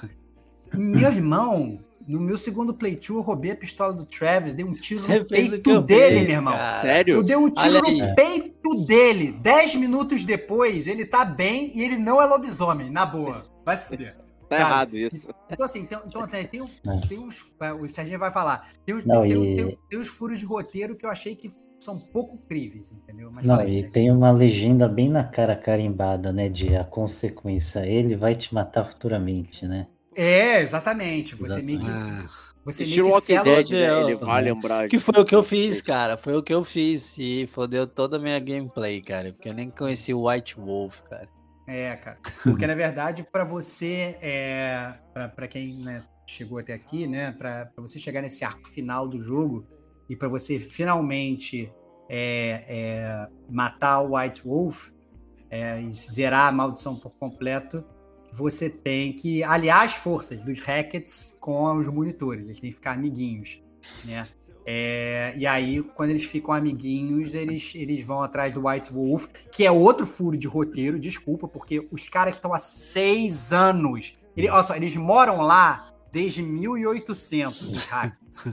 Eles estão lá há seis anos procurando o, o Silas. No mesmo Irmão, lugar. Ele podia ter ido pra qualquer lugar. Irmão, o detetive Pikachu acha em cinco minutos o É. Silas, cara. ele é o muito- detetive, né, cara? Cara, aí, não, não Com dá, meu certeza ele tinha um Life Wolf na Pokébola dele, cara. Caraca, cara, na boa, cara. O detetive Pikachu acha em cinco minutos. Não, eles vão lá- direto ao ponto, né, cara? Não, não, o cara vai dirigindo direto ao ponto Direto também. ao ponto, não. Eles chegam lá. Você- não. É Eu lá, acho que aí- tá ali. Não, aí, aí acha o White Wolf e aí é uma cena muito anticlímax. Porque assim, o, o, o lobisomem tá ali parado, de costas. E, e aí você fala assim: e aí, você quer matar ou não quer matar? Ah, eu quero matar. Aí você tira a arma, dá um tiro, o lobisomem morre. Acabou, é isso. Caraca, cara, tipo assim, não tem, não tem nada. Assim, muito Ah, não, parece- então, eu falei que eu não queria matar, né? Aí o Travis falou, porra, peraí, você chegou É. até aqui, não sei o quê. Aí eu falei, sabe de uma coisa? Vou matar. Aí ele, é como se desse uma segunda chance. É, dá uma Então eu escolhi chance. matar depois do Travis puxar minha orelha ali É. e tal. É. Aí eu fui lá e matei o, White Wolf. É, e, não, e, é, e é estranho, assim, tem algumas coisas de roteiro que dá pra ver que claramente foi meio ruchado. Então, assim, tem uma discussão, isso me incomodou muito em todos os meus gameplays, cara. Tem uma discussão que tá o Dylan e o Ryan, os dois estão cada um com uma, uma, uma espingarda lá, com uma shotgun, é, com uma carabina, com uma escopeta, e aí eles estão. é, o, o, o Dylan fala assim: não, não quero dar minha carabina pra Caitlyn, eu quero ficar com a minha carabina. E o Ryan fica, pô, dá sua duas carabinas e tal, não sei o quê. E aí ficou uma discussão disso. E aí eu virei e falei assim, cara, tá bom, eu dou, dou sim. Aí corta a cena, eu tô com a minha carabina, sacou? É? E aí eu viro pro detetive Pikachu, não, ó, toma aqui a minha carabina e tal. Eu falei, caraca, cara, que quebra de roteiro bizarra. Então, assim, então, tem umas cenas assim, que eu falei, cara, que parada estranha, entendeu? É, às vezes os cortes, eles meio que não obedecem exatamente as escolhas que você, que você fez, assim, entendeu? O jogo meio que vai seguindo. Por que isso? Eu acho que essa é a minha principal crítica ao jogo. É, você tem pouquíssimas escolhas que realmente mudam a história. Você tem É várias de diálogo, você tem várias coisas que são binárias, às vezes o personagem vai ficar parecendo babaca ou não, vai aparecer ali no cantinho, não, olha, o personagem tá magoado com você, não, o personagem tá te amando. Mas isso não vai fazer nenhuma diferença. O É. personagem tá te odiando ou tá te amando, mas no, no, no, no, na- na- no diálogo seguinte, ele vai falar exatamente a mesma coisa. Eu sei porque no segundo playthrough eu falei, eu vou fazer tudo diferente. Entendeu? E as cenas são rigorosamente as mesmas, entendeu? Então, assim, você, você joga praticamente o mesmo jogo, com exceção de escolhas pontuais, que são as escolhas que vão determinar se a pessoa vai morrer ou se não vai, né? Se, se, se alguém vai ser infectado ou se não vai, e tal. Então, você, na verdade, você tem pouquíssimas escolhas. E isso, pra mim, é uma quebra que já estava quebrando o gameplay antes, porque eu achava que o gameplay estava sendo fraco em termos de QTE e afins. E aí, quando eu descobri que as minhas escolhas, elas praticamente não valiam nada, falei, cara, realmente, isso é um filme. Entendeu? É, É um é literalmente mais próximo de um filme que, que eu vou estar jogando. E, eu, e aí- eu queria até falar um- isso aí, o, o Stevox, que Hum. dentre todas as escolhas que tiveram, teve uma que eu fiquei com muita raiva, que eu reiniciei três, quatro vezes como o assim? load. Porque não é, eu falei assim, não é possível. Mas não dá, o tem jogo salva, cara. Não tem como reiniciar o load. Não, não, eu tentei, eu juro que eu tentei. Eu, tentei, eu fiz isso três vezes durante o jogo, de voltar e escolher outras coisas. E nas Mas outras como? eu O jogo consegui. não deixa, cara. Ele salva Não, saí do jogo, voltei, dei continue e o jogo. Na hora que eu escolhi, eu vi que a parada não, não deu. Não, não, não foi o que eu imaginei que ia acontecer. Porque eu acho que tem várias escolhas que no jogo você escolhe, mas não parece que vai ser aquilo. É, né? Uma delas é a morte do Max. Né? Que no meu game ele morreu. Mas, tipo, não tem nada a entender que ele vai morrer. Eu fiquei puto ali. Mas cara, a vida é tipo, assim, cara. A vida é assim. Aí ele, ah, você quer atravessar a ilha ou ficar aqui? Falei, cara, tá tudo. Porra, maluco. Cara, na ilha, você tava totalmente seguro na ilha. Você foi burro, cara. A ilha Não, é não único burro, lugar- não. Não Se você, olha... não, se você olhasse no mapa que você falou que tinha, você ia ver que ele tava de boa na ilha e tava todo mundo fudido em volta da ilha. cara. Absurdo Deu isso. mole, Aí eu cara. escolhi, vou pra ilha. Aí ele nadou, chegou, o lobisomem matou ele. Filho da puta. Aí reiniciei. Aí nadou de novo e morreu. Falei, não é possível, cara. Não, ma- ma- mas, Eu assim, fiquei eu não puto, sei, não não. sei que jogada que tu fez, não, mas a grande verdade é que essa parada de download não. Isso vale pro gamer que tá escutando. Não funciona. Não, Não, funciona. não, eu ó, sei. Instantâneo, cara. Não, instantâneo. não. O save Ó, ó, é ó. instantâneo. O- não Então, funciona. funcionou na. Ema comigo. Quando ela tá lá na ilha, aí ela tá subindo a casa da árvore, não sei o que, o bicho tá correndo, aí você tem um, um- escolhas que você pode fazer na hora de descer a, Beleza. a tirolesa. Se você vai girar rápido, se você vai tirar devagar, tem várias opçõezinhas ali. Não, mas aí, você mas aí escolher. no meio. Mas, mas é, o que eu quero dizer é o seguinte: no meio de uma sequência que não vai fazer nenhuma diferença. Esse é ah, o não, ponto. é, assim, O não é de morte. Se as é pra morrer, você vai as morrer. escolhas que fazem diferença no jogo, não adianta. A não minha Caitlyn morreu, meu Max morreu, não teve Você tem chance que jogar o jogo até o final, aí ele vai abrir uma seleção de capítulo e aí você joga. E a seleção de capítulo te loca também. É, Ou seja, ah, não, eu quero jogar o capítulo 5. Aí você volta pro capítulo 5. Agora eu quero jogar o 7. Não, você vai ter que jogar até o final do jogo para abrir a seleção de capítulo de novo. Se não abre o chapter select de bobeira. Você É, só que você tem que terminar o jogo lá pra ganhar aquele Death Rewind, né? Que é Você- pra isso, que você cancelar a morte. morte. Isso, Aí isso, isso. a morte. É a Isso, única isso, tudo bem. forma. Não, tudo bem, mas o ponto é o seguinte: o chapter select ele é fake. Né? Porque assim, você desbloqueou o capítulo, agora eu quero jogar o capítulo 3, agora eu quero jogar o capítulo 5. Não é assim que funciona. Então, assim, a partir do momento que você decidiu rejogar um capítulo, você tem que jogar até o final do Tem que jogo se de novo comprometer, né? para Não é reabrir o, o, chapter o select. Quantic Dream, né? De você É. ficar alterando só aquele pedacinho, né? É, ent- então, isso eu achei caído. Acho que a Quantic Dream, ela te dá mais formas de você poder ficar brincando com o seu com o seu jogo, entendeu? Então, essa, essa parte eu achei, eu achei mais legal. Mas para falar dos finais do jogo, né? Uma coisa que foi muito divulgada é, quando esse jogo foi lançado é que o jogo ele tinha 186 finais. É. A parada eu tinha achado. Tipo, caraca, meu irmão, como é que o jogo tem 186 finais? Essa parada é surreal. E aí, depois que eu terminei o jogo, eu descobri que, na verdade, é uma fatorial que eles fazem lá, né? Então, na verdade, assim, final com o personagem A morrendo, com B ficando vivo. Com A morrendo, com B morrendo. Com A morrendo, com B morrendo, com C Tudo PowerPoint. Eu fiquei É. extremamente irritado com isso. É, são, são, são só. pa- Não, esse é bizarro, assim, porque isso assim, é literalmente, ele não tem nada.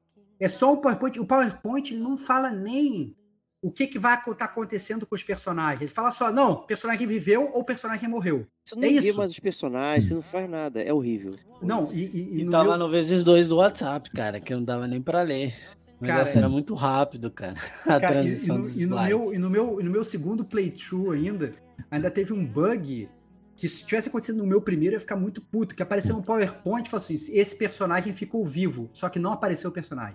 Apareceu só o fundo, assim.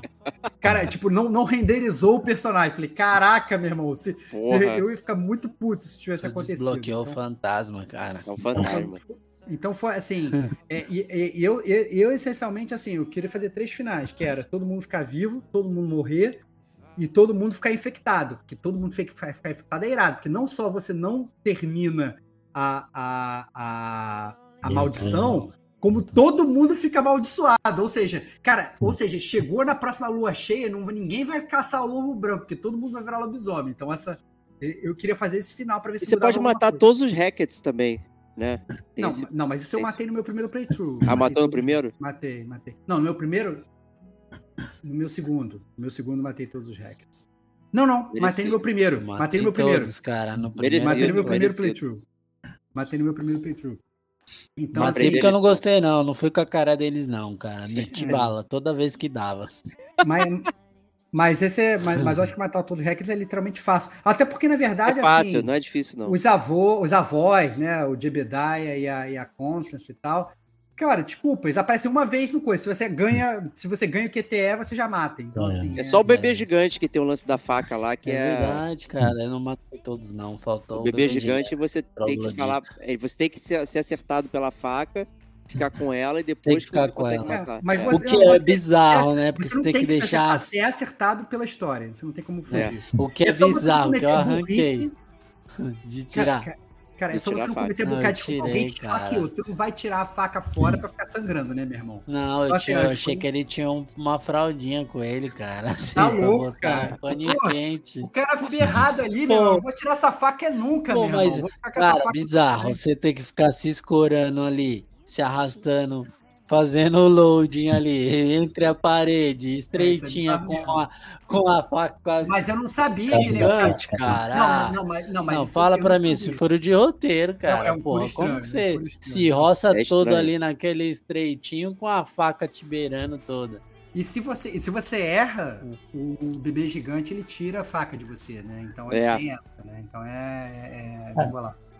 Então, no meu, é- não errei esses QTs. é, ele tirou a faca do mesmo jeito, só que quem salvou o dia foi a mistura lá do Solid Snake com o Wolverine, apareceu e botou ele pra correr.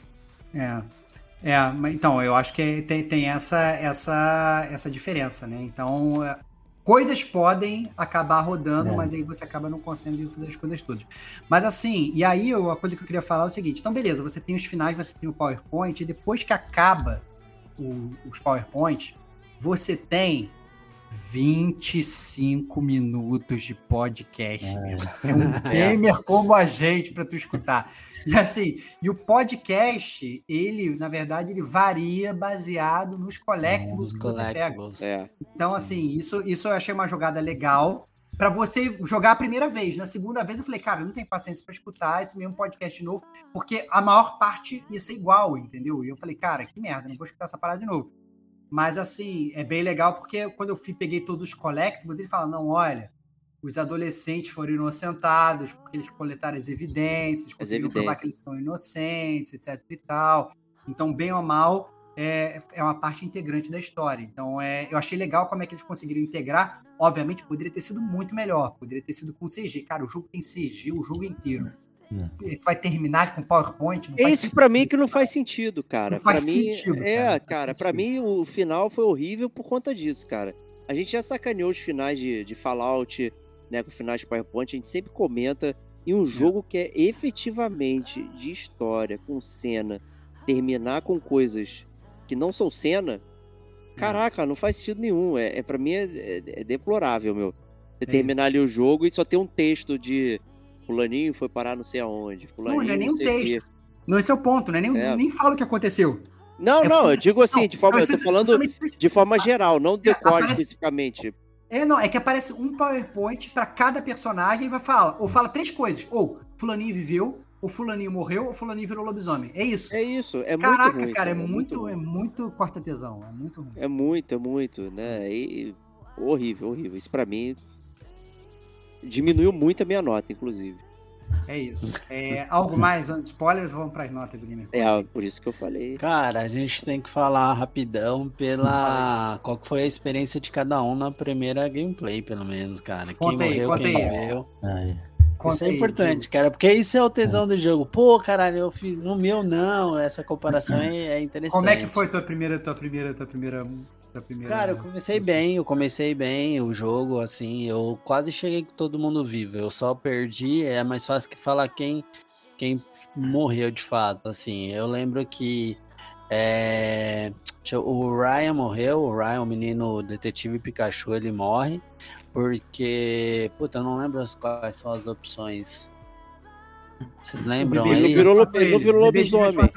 Boa, É, boa. bebê Bebê gigante gigante, ele. quebra o pescoço dele, ele. exato. Ele. O que que acontece? Vou voltar um passo antes. A, a Emma morre. A Emma não, a Laura, por quê? Lá na cela, eu não escondi a seringa, vacilei.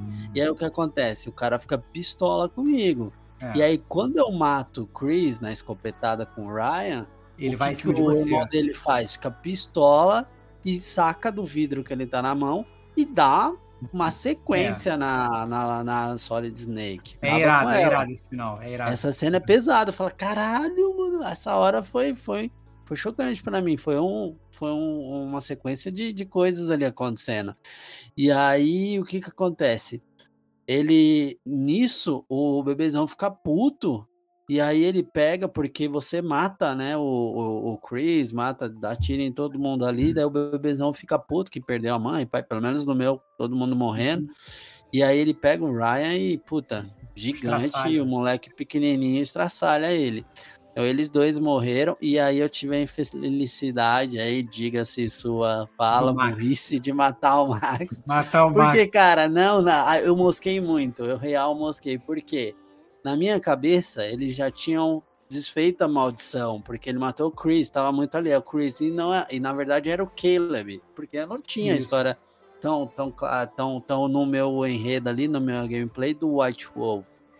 É, tanto que eu nem encontrei ele, até por ter Uhum. feito isso, o, o- o Travis não ter virado meu amigo.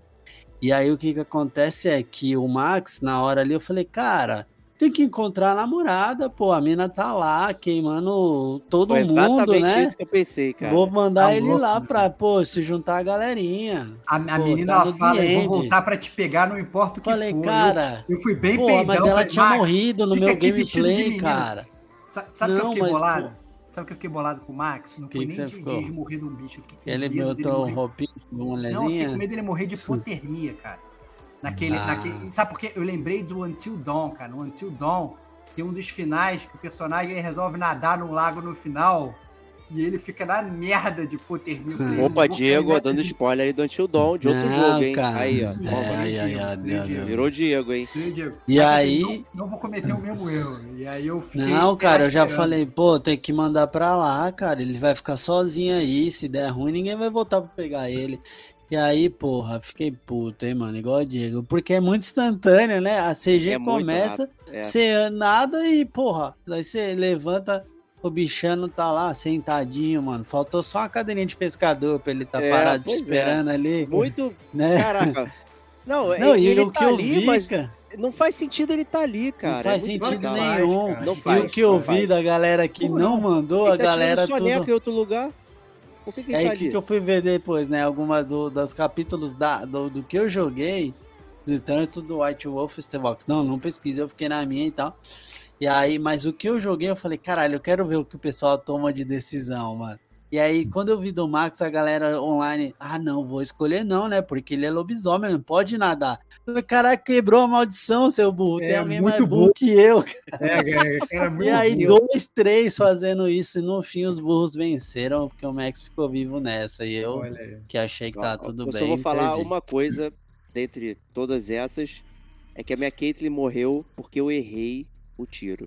Caralho, É perdi também ela, verdade. É isso. Essa eu aí. errei o tiro. Errei o tiro. isso, Ah, cara? eu fiquei Não tão errei o tenso. tiro. Eu errei o tiro, eu amarelei. Eu não atirei no lobisomem, eu errei. Porra, isso, mano. Eu errei.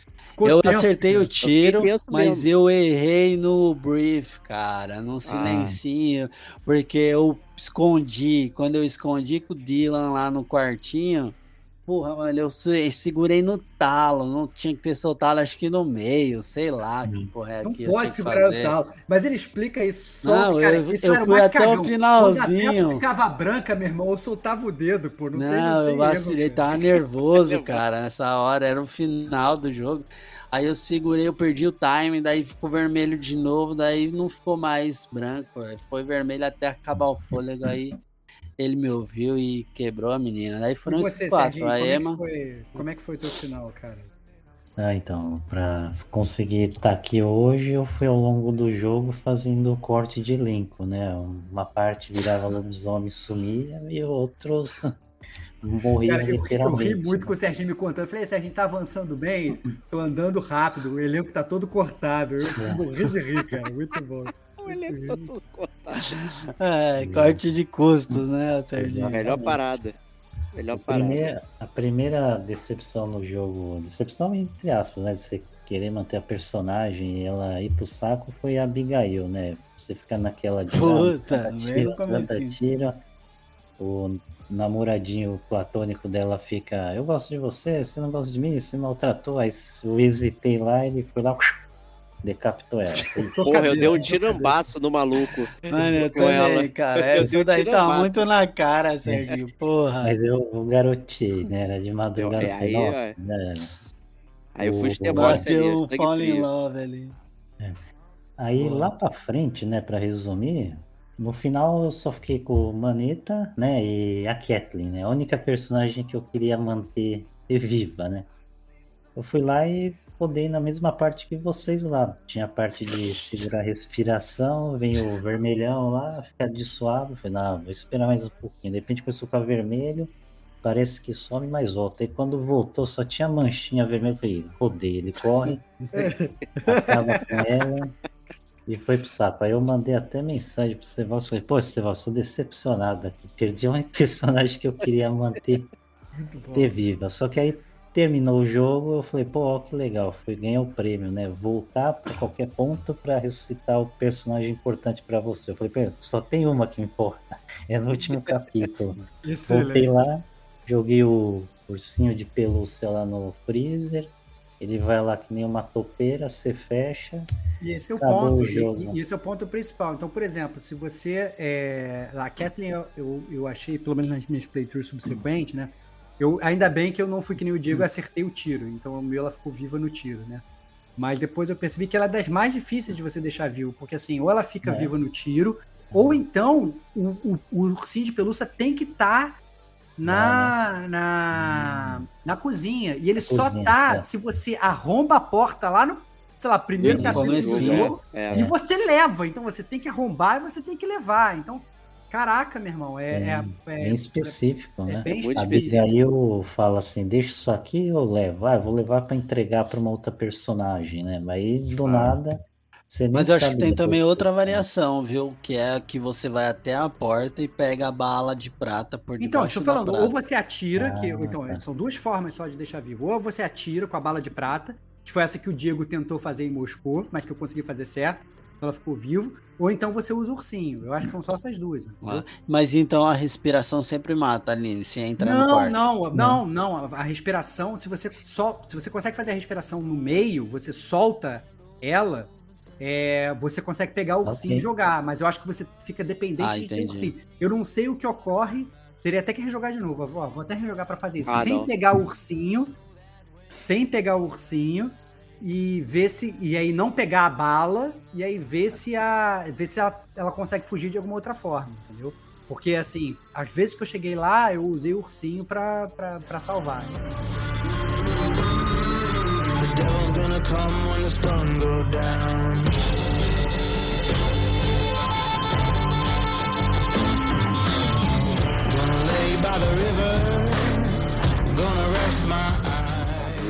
Então me parece que todo mundo se divertiu, apesar dos pesares e tudo Não, mais. eu acho, eu acho que é um jogo, eu acho que é um jogo divertido. Vamos, vamos refletir isso nas notas aí. tipo. Isso, essa- notas aí. esse é o gancho, então. paremos para as notas para The Quarry, um jogo que falamos bastante aqui na zona de spoilers. né? Então vamos lá começar com o nosso amigo Serginho Maquihara, então, que fez o Overnight aí. Conta pra gente suas impressões finais e nota para The Quarry. Opa, ok. Dando no mesmo esquema a nota de. 0 a 5. 0 a 0 a 5. 5 itens do jogo. Você já esqueceu? Aí. Tá velho assim, cara? Pô, que É. isso, cara. Pô, aí, já que falou que tá velho, vamos lá. A nota vai ser um 4 e 4 minutos grátis daquela época que a gente tinha o Tele 900, né? De minutos gratuitos. Do Caramba, hein? Disque Tarô aí da, da época que tinha, já lançando. Que isso. Ligue já, ligue já. É, exatamente. Caraca, o, jogo. o Digo ficou macabro ali, meu irmão. Olha lá o medo. Olha lá, a troca do Serginho com o Diego. Caraca, Digo macabro, meu irmão. É print screen pra ir pro Instagram aí, ô. É. Então, aí o por que o 4, né? Eu acho que ele tem um- uns furinhos de roteiro, né? O jogo mesmo terminando meio no truque Diegão aí duas vezes, né? Eu acho que ele não tem muito mais a oferecer de ramificação de histórias e surpresas que podem apresentar, porque ele joga tudo isso na cara. Outro ponto também que eu não vou também ser tão bonzinho assim é porque eu não pude aproveitar como seria o co-op com a galera, né? Se tem problemas de bugs de salvar o jogo depois, vamos continuar, vai, semana que vem, toda sexta-feira a gente, meia-noite, a gente marca de jogar um pouquinho esse jogo. Aí nós quatro se reunimos, jogamos até o capítulo 3, na semana que vem a gente volta e tenta jogar o jogo daquele ponto. Será que ele funciona legal desse jeito? Tem essa opção? Então, aí tudo bem. É uma coisa que talvez eu não poderia pôr na avaliação, mas é que ficou faltando, então a minha nota fica esse valor inicial mesmo. Muito bom. Boa, boa. Vamos lá, senhor Diego Domingues. Conta pra gente sua nota e Tô consideração até, final. tô até a caráter aqui, Uhum. cara. Opa, ao medo, ao medo. Muito bom.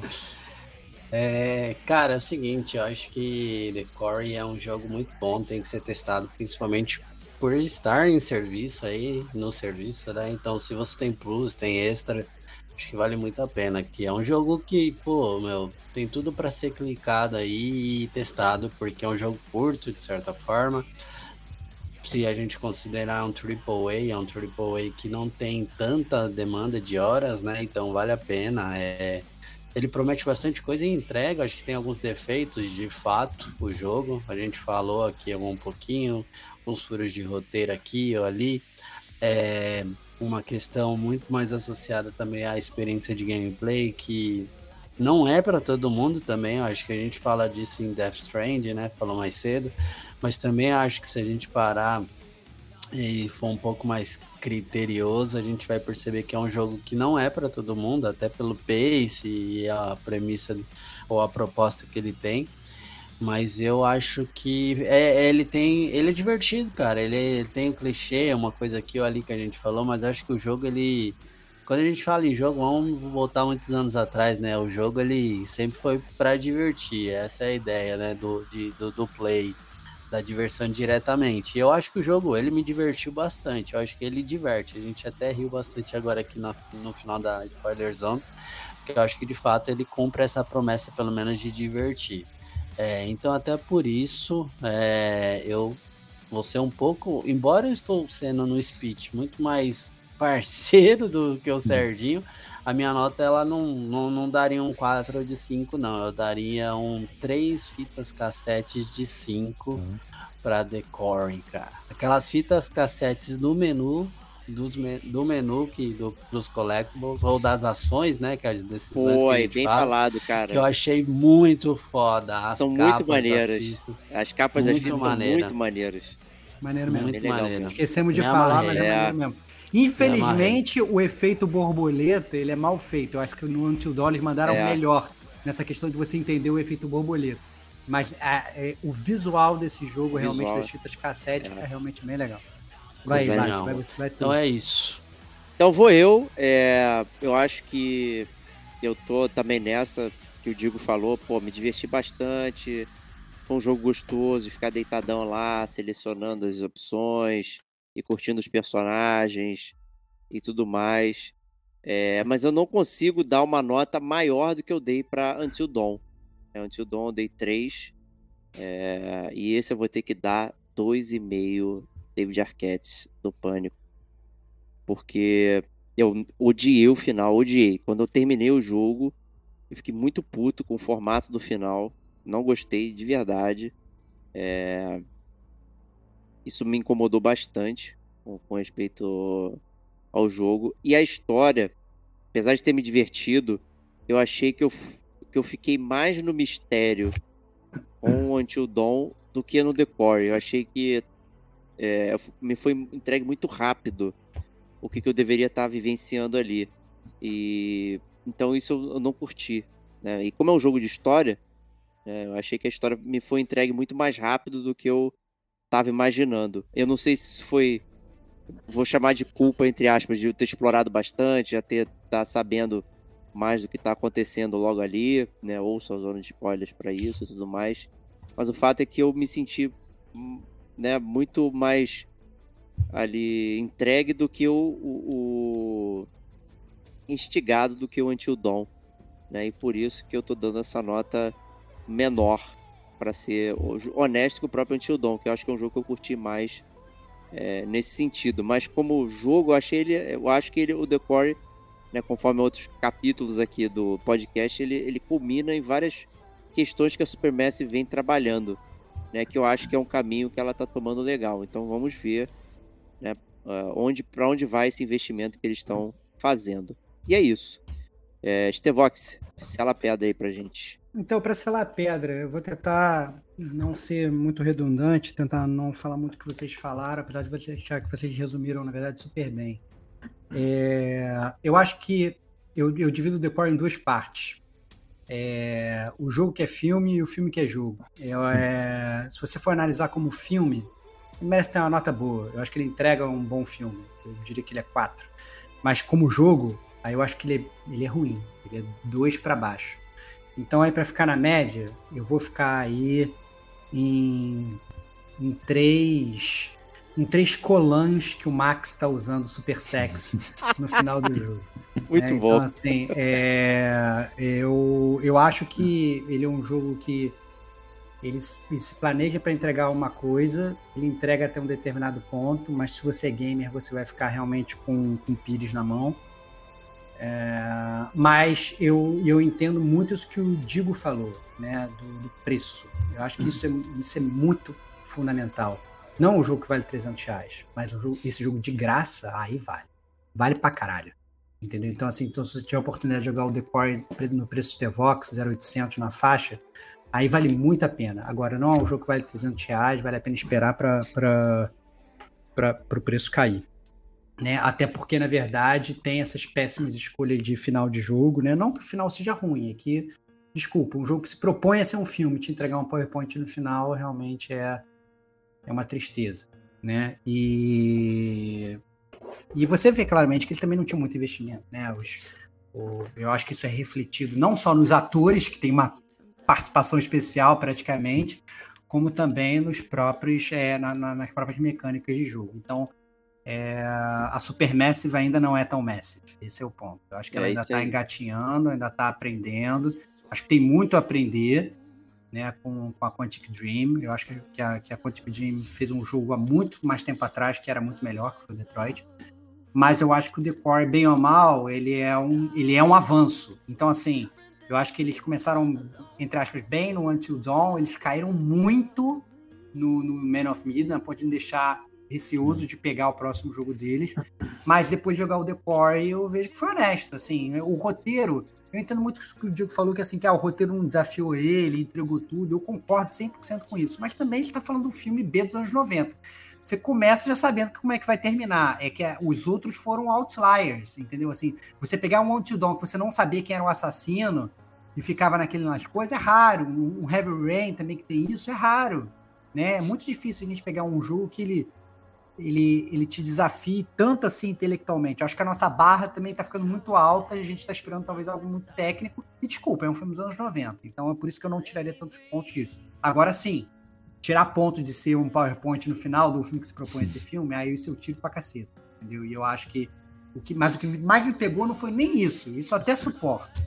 É, o que mais me pegou foi o, realmente a parte do gameplay, porque em nenhum momento, mesmo sendo caçado por bichos e fantasmas e tudo, eu me sentia ameaçado, porque eu só tinha que apertar para cima, para baixo e, e X, sabe? Então é, eu achei que em termos de gameplay e, e, e, mostra como a gente é diferente. O próprio Serginho elogiou bastante isso. Ele queria uma experiência cinemática e o jogo entregou essa experiência cinemática para ele. Então é, mostra como é que são formas diferentes de jogar o jogo e que pode agradar gregos e troianos. Eu acho muito justo, inclusive, a minha nota ser um pouco mais baixa que a do Serginho, né? Por conta exatamente disso. Né? Ele claramente gostou mais dessa parte do que eu, então eu acho que faz bastante sentido. Perfeito. É isso aí. Então, decore finalizado. Então, obrigado aí, pessoal. Diego Domingues, obrigado por ter comparecido conosco aí. Que isso, cara. Sempre um prazer estar aqui, gravar com vocês. Falar de Decore foi muito bom também. Um jogo interessantíssimo aí pra gente discutir. E a gente se vê aí no próximo, né? Próxima live, se tudo der certo. Ou qualquer outro episódio, então por aí. Perfeito. Serginho Maquihara, seja muito bem-vindo. Muito obrigado. Foi uma grande surpresa aqui. É um grande prazer ter você aqui conosco. Opa, eu que agradeço sempre o convite de vocês, a amizade, a receptividade e também dos nossos ouvintes, os nossos é, seguidores de YouTube, a todo mundo. Obrigado aí pela atenção e carinho aí, né? Agradeço a vocês, tudo de bom sempre. Saiba que você é muito querido, meu amigo. Aqui, com certeza. É isso, é isso. É... Queria me despedir também agradecendo ao meu grande amigo Diego Batista Ferreira, Obrigado por ser esse cara sensacional e tão cagão para jogos de terror. é, é, sempre um prazer gravar podcast com você. É, e, e agradecer, agradecer, principalmente os ouvintes né, que tiveram aqui com a gente. Lembrando que a gente gravou esse podcast numa live, está disponível no YouTube. É, obviamente, depois da versão editada, vai para o Spotify bonitinho, né? Para qualquer agregador de podcast que você queira. Você consegue achar o gamer como a gente. Mas a gente agradece aqui imensamente os ouvintes que ficaram aqui com a gente até o final e que participaram ativamente do início dessa live, realmente muito, muito, muito divertido. Muito, muito obrigado para quem aguentou até o final. A gente sabe que não é fácil, foram três horas e meia de live, duas horas e meia de podcast. Né, é, num, num dia de semana, segunda-feira, todo mundo tendo, que trabalhar amanhã. Né, então, aí, o pessoal que resistiu até o final, Fica aí o meu muito obrigado. Realmente a gente faz isso por vocês. Essa é a grande verdade. Né? Todo mundo aqui trabalha, todo mundo tem emprego, todo mundo tem coisa para fazer, para entregar amanhã, mas a gente está gravando aqui o podcast só no amor. É isso. Gamer como a gente na veia. Semana que vem tem mais. É isso aí. Então, semana que vem tem GCG News. Mande cartinhas. Estaremos na área as lendas aí. Então, um grande abraço e até lá. Tchau, tchau.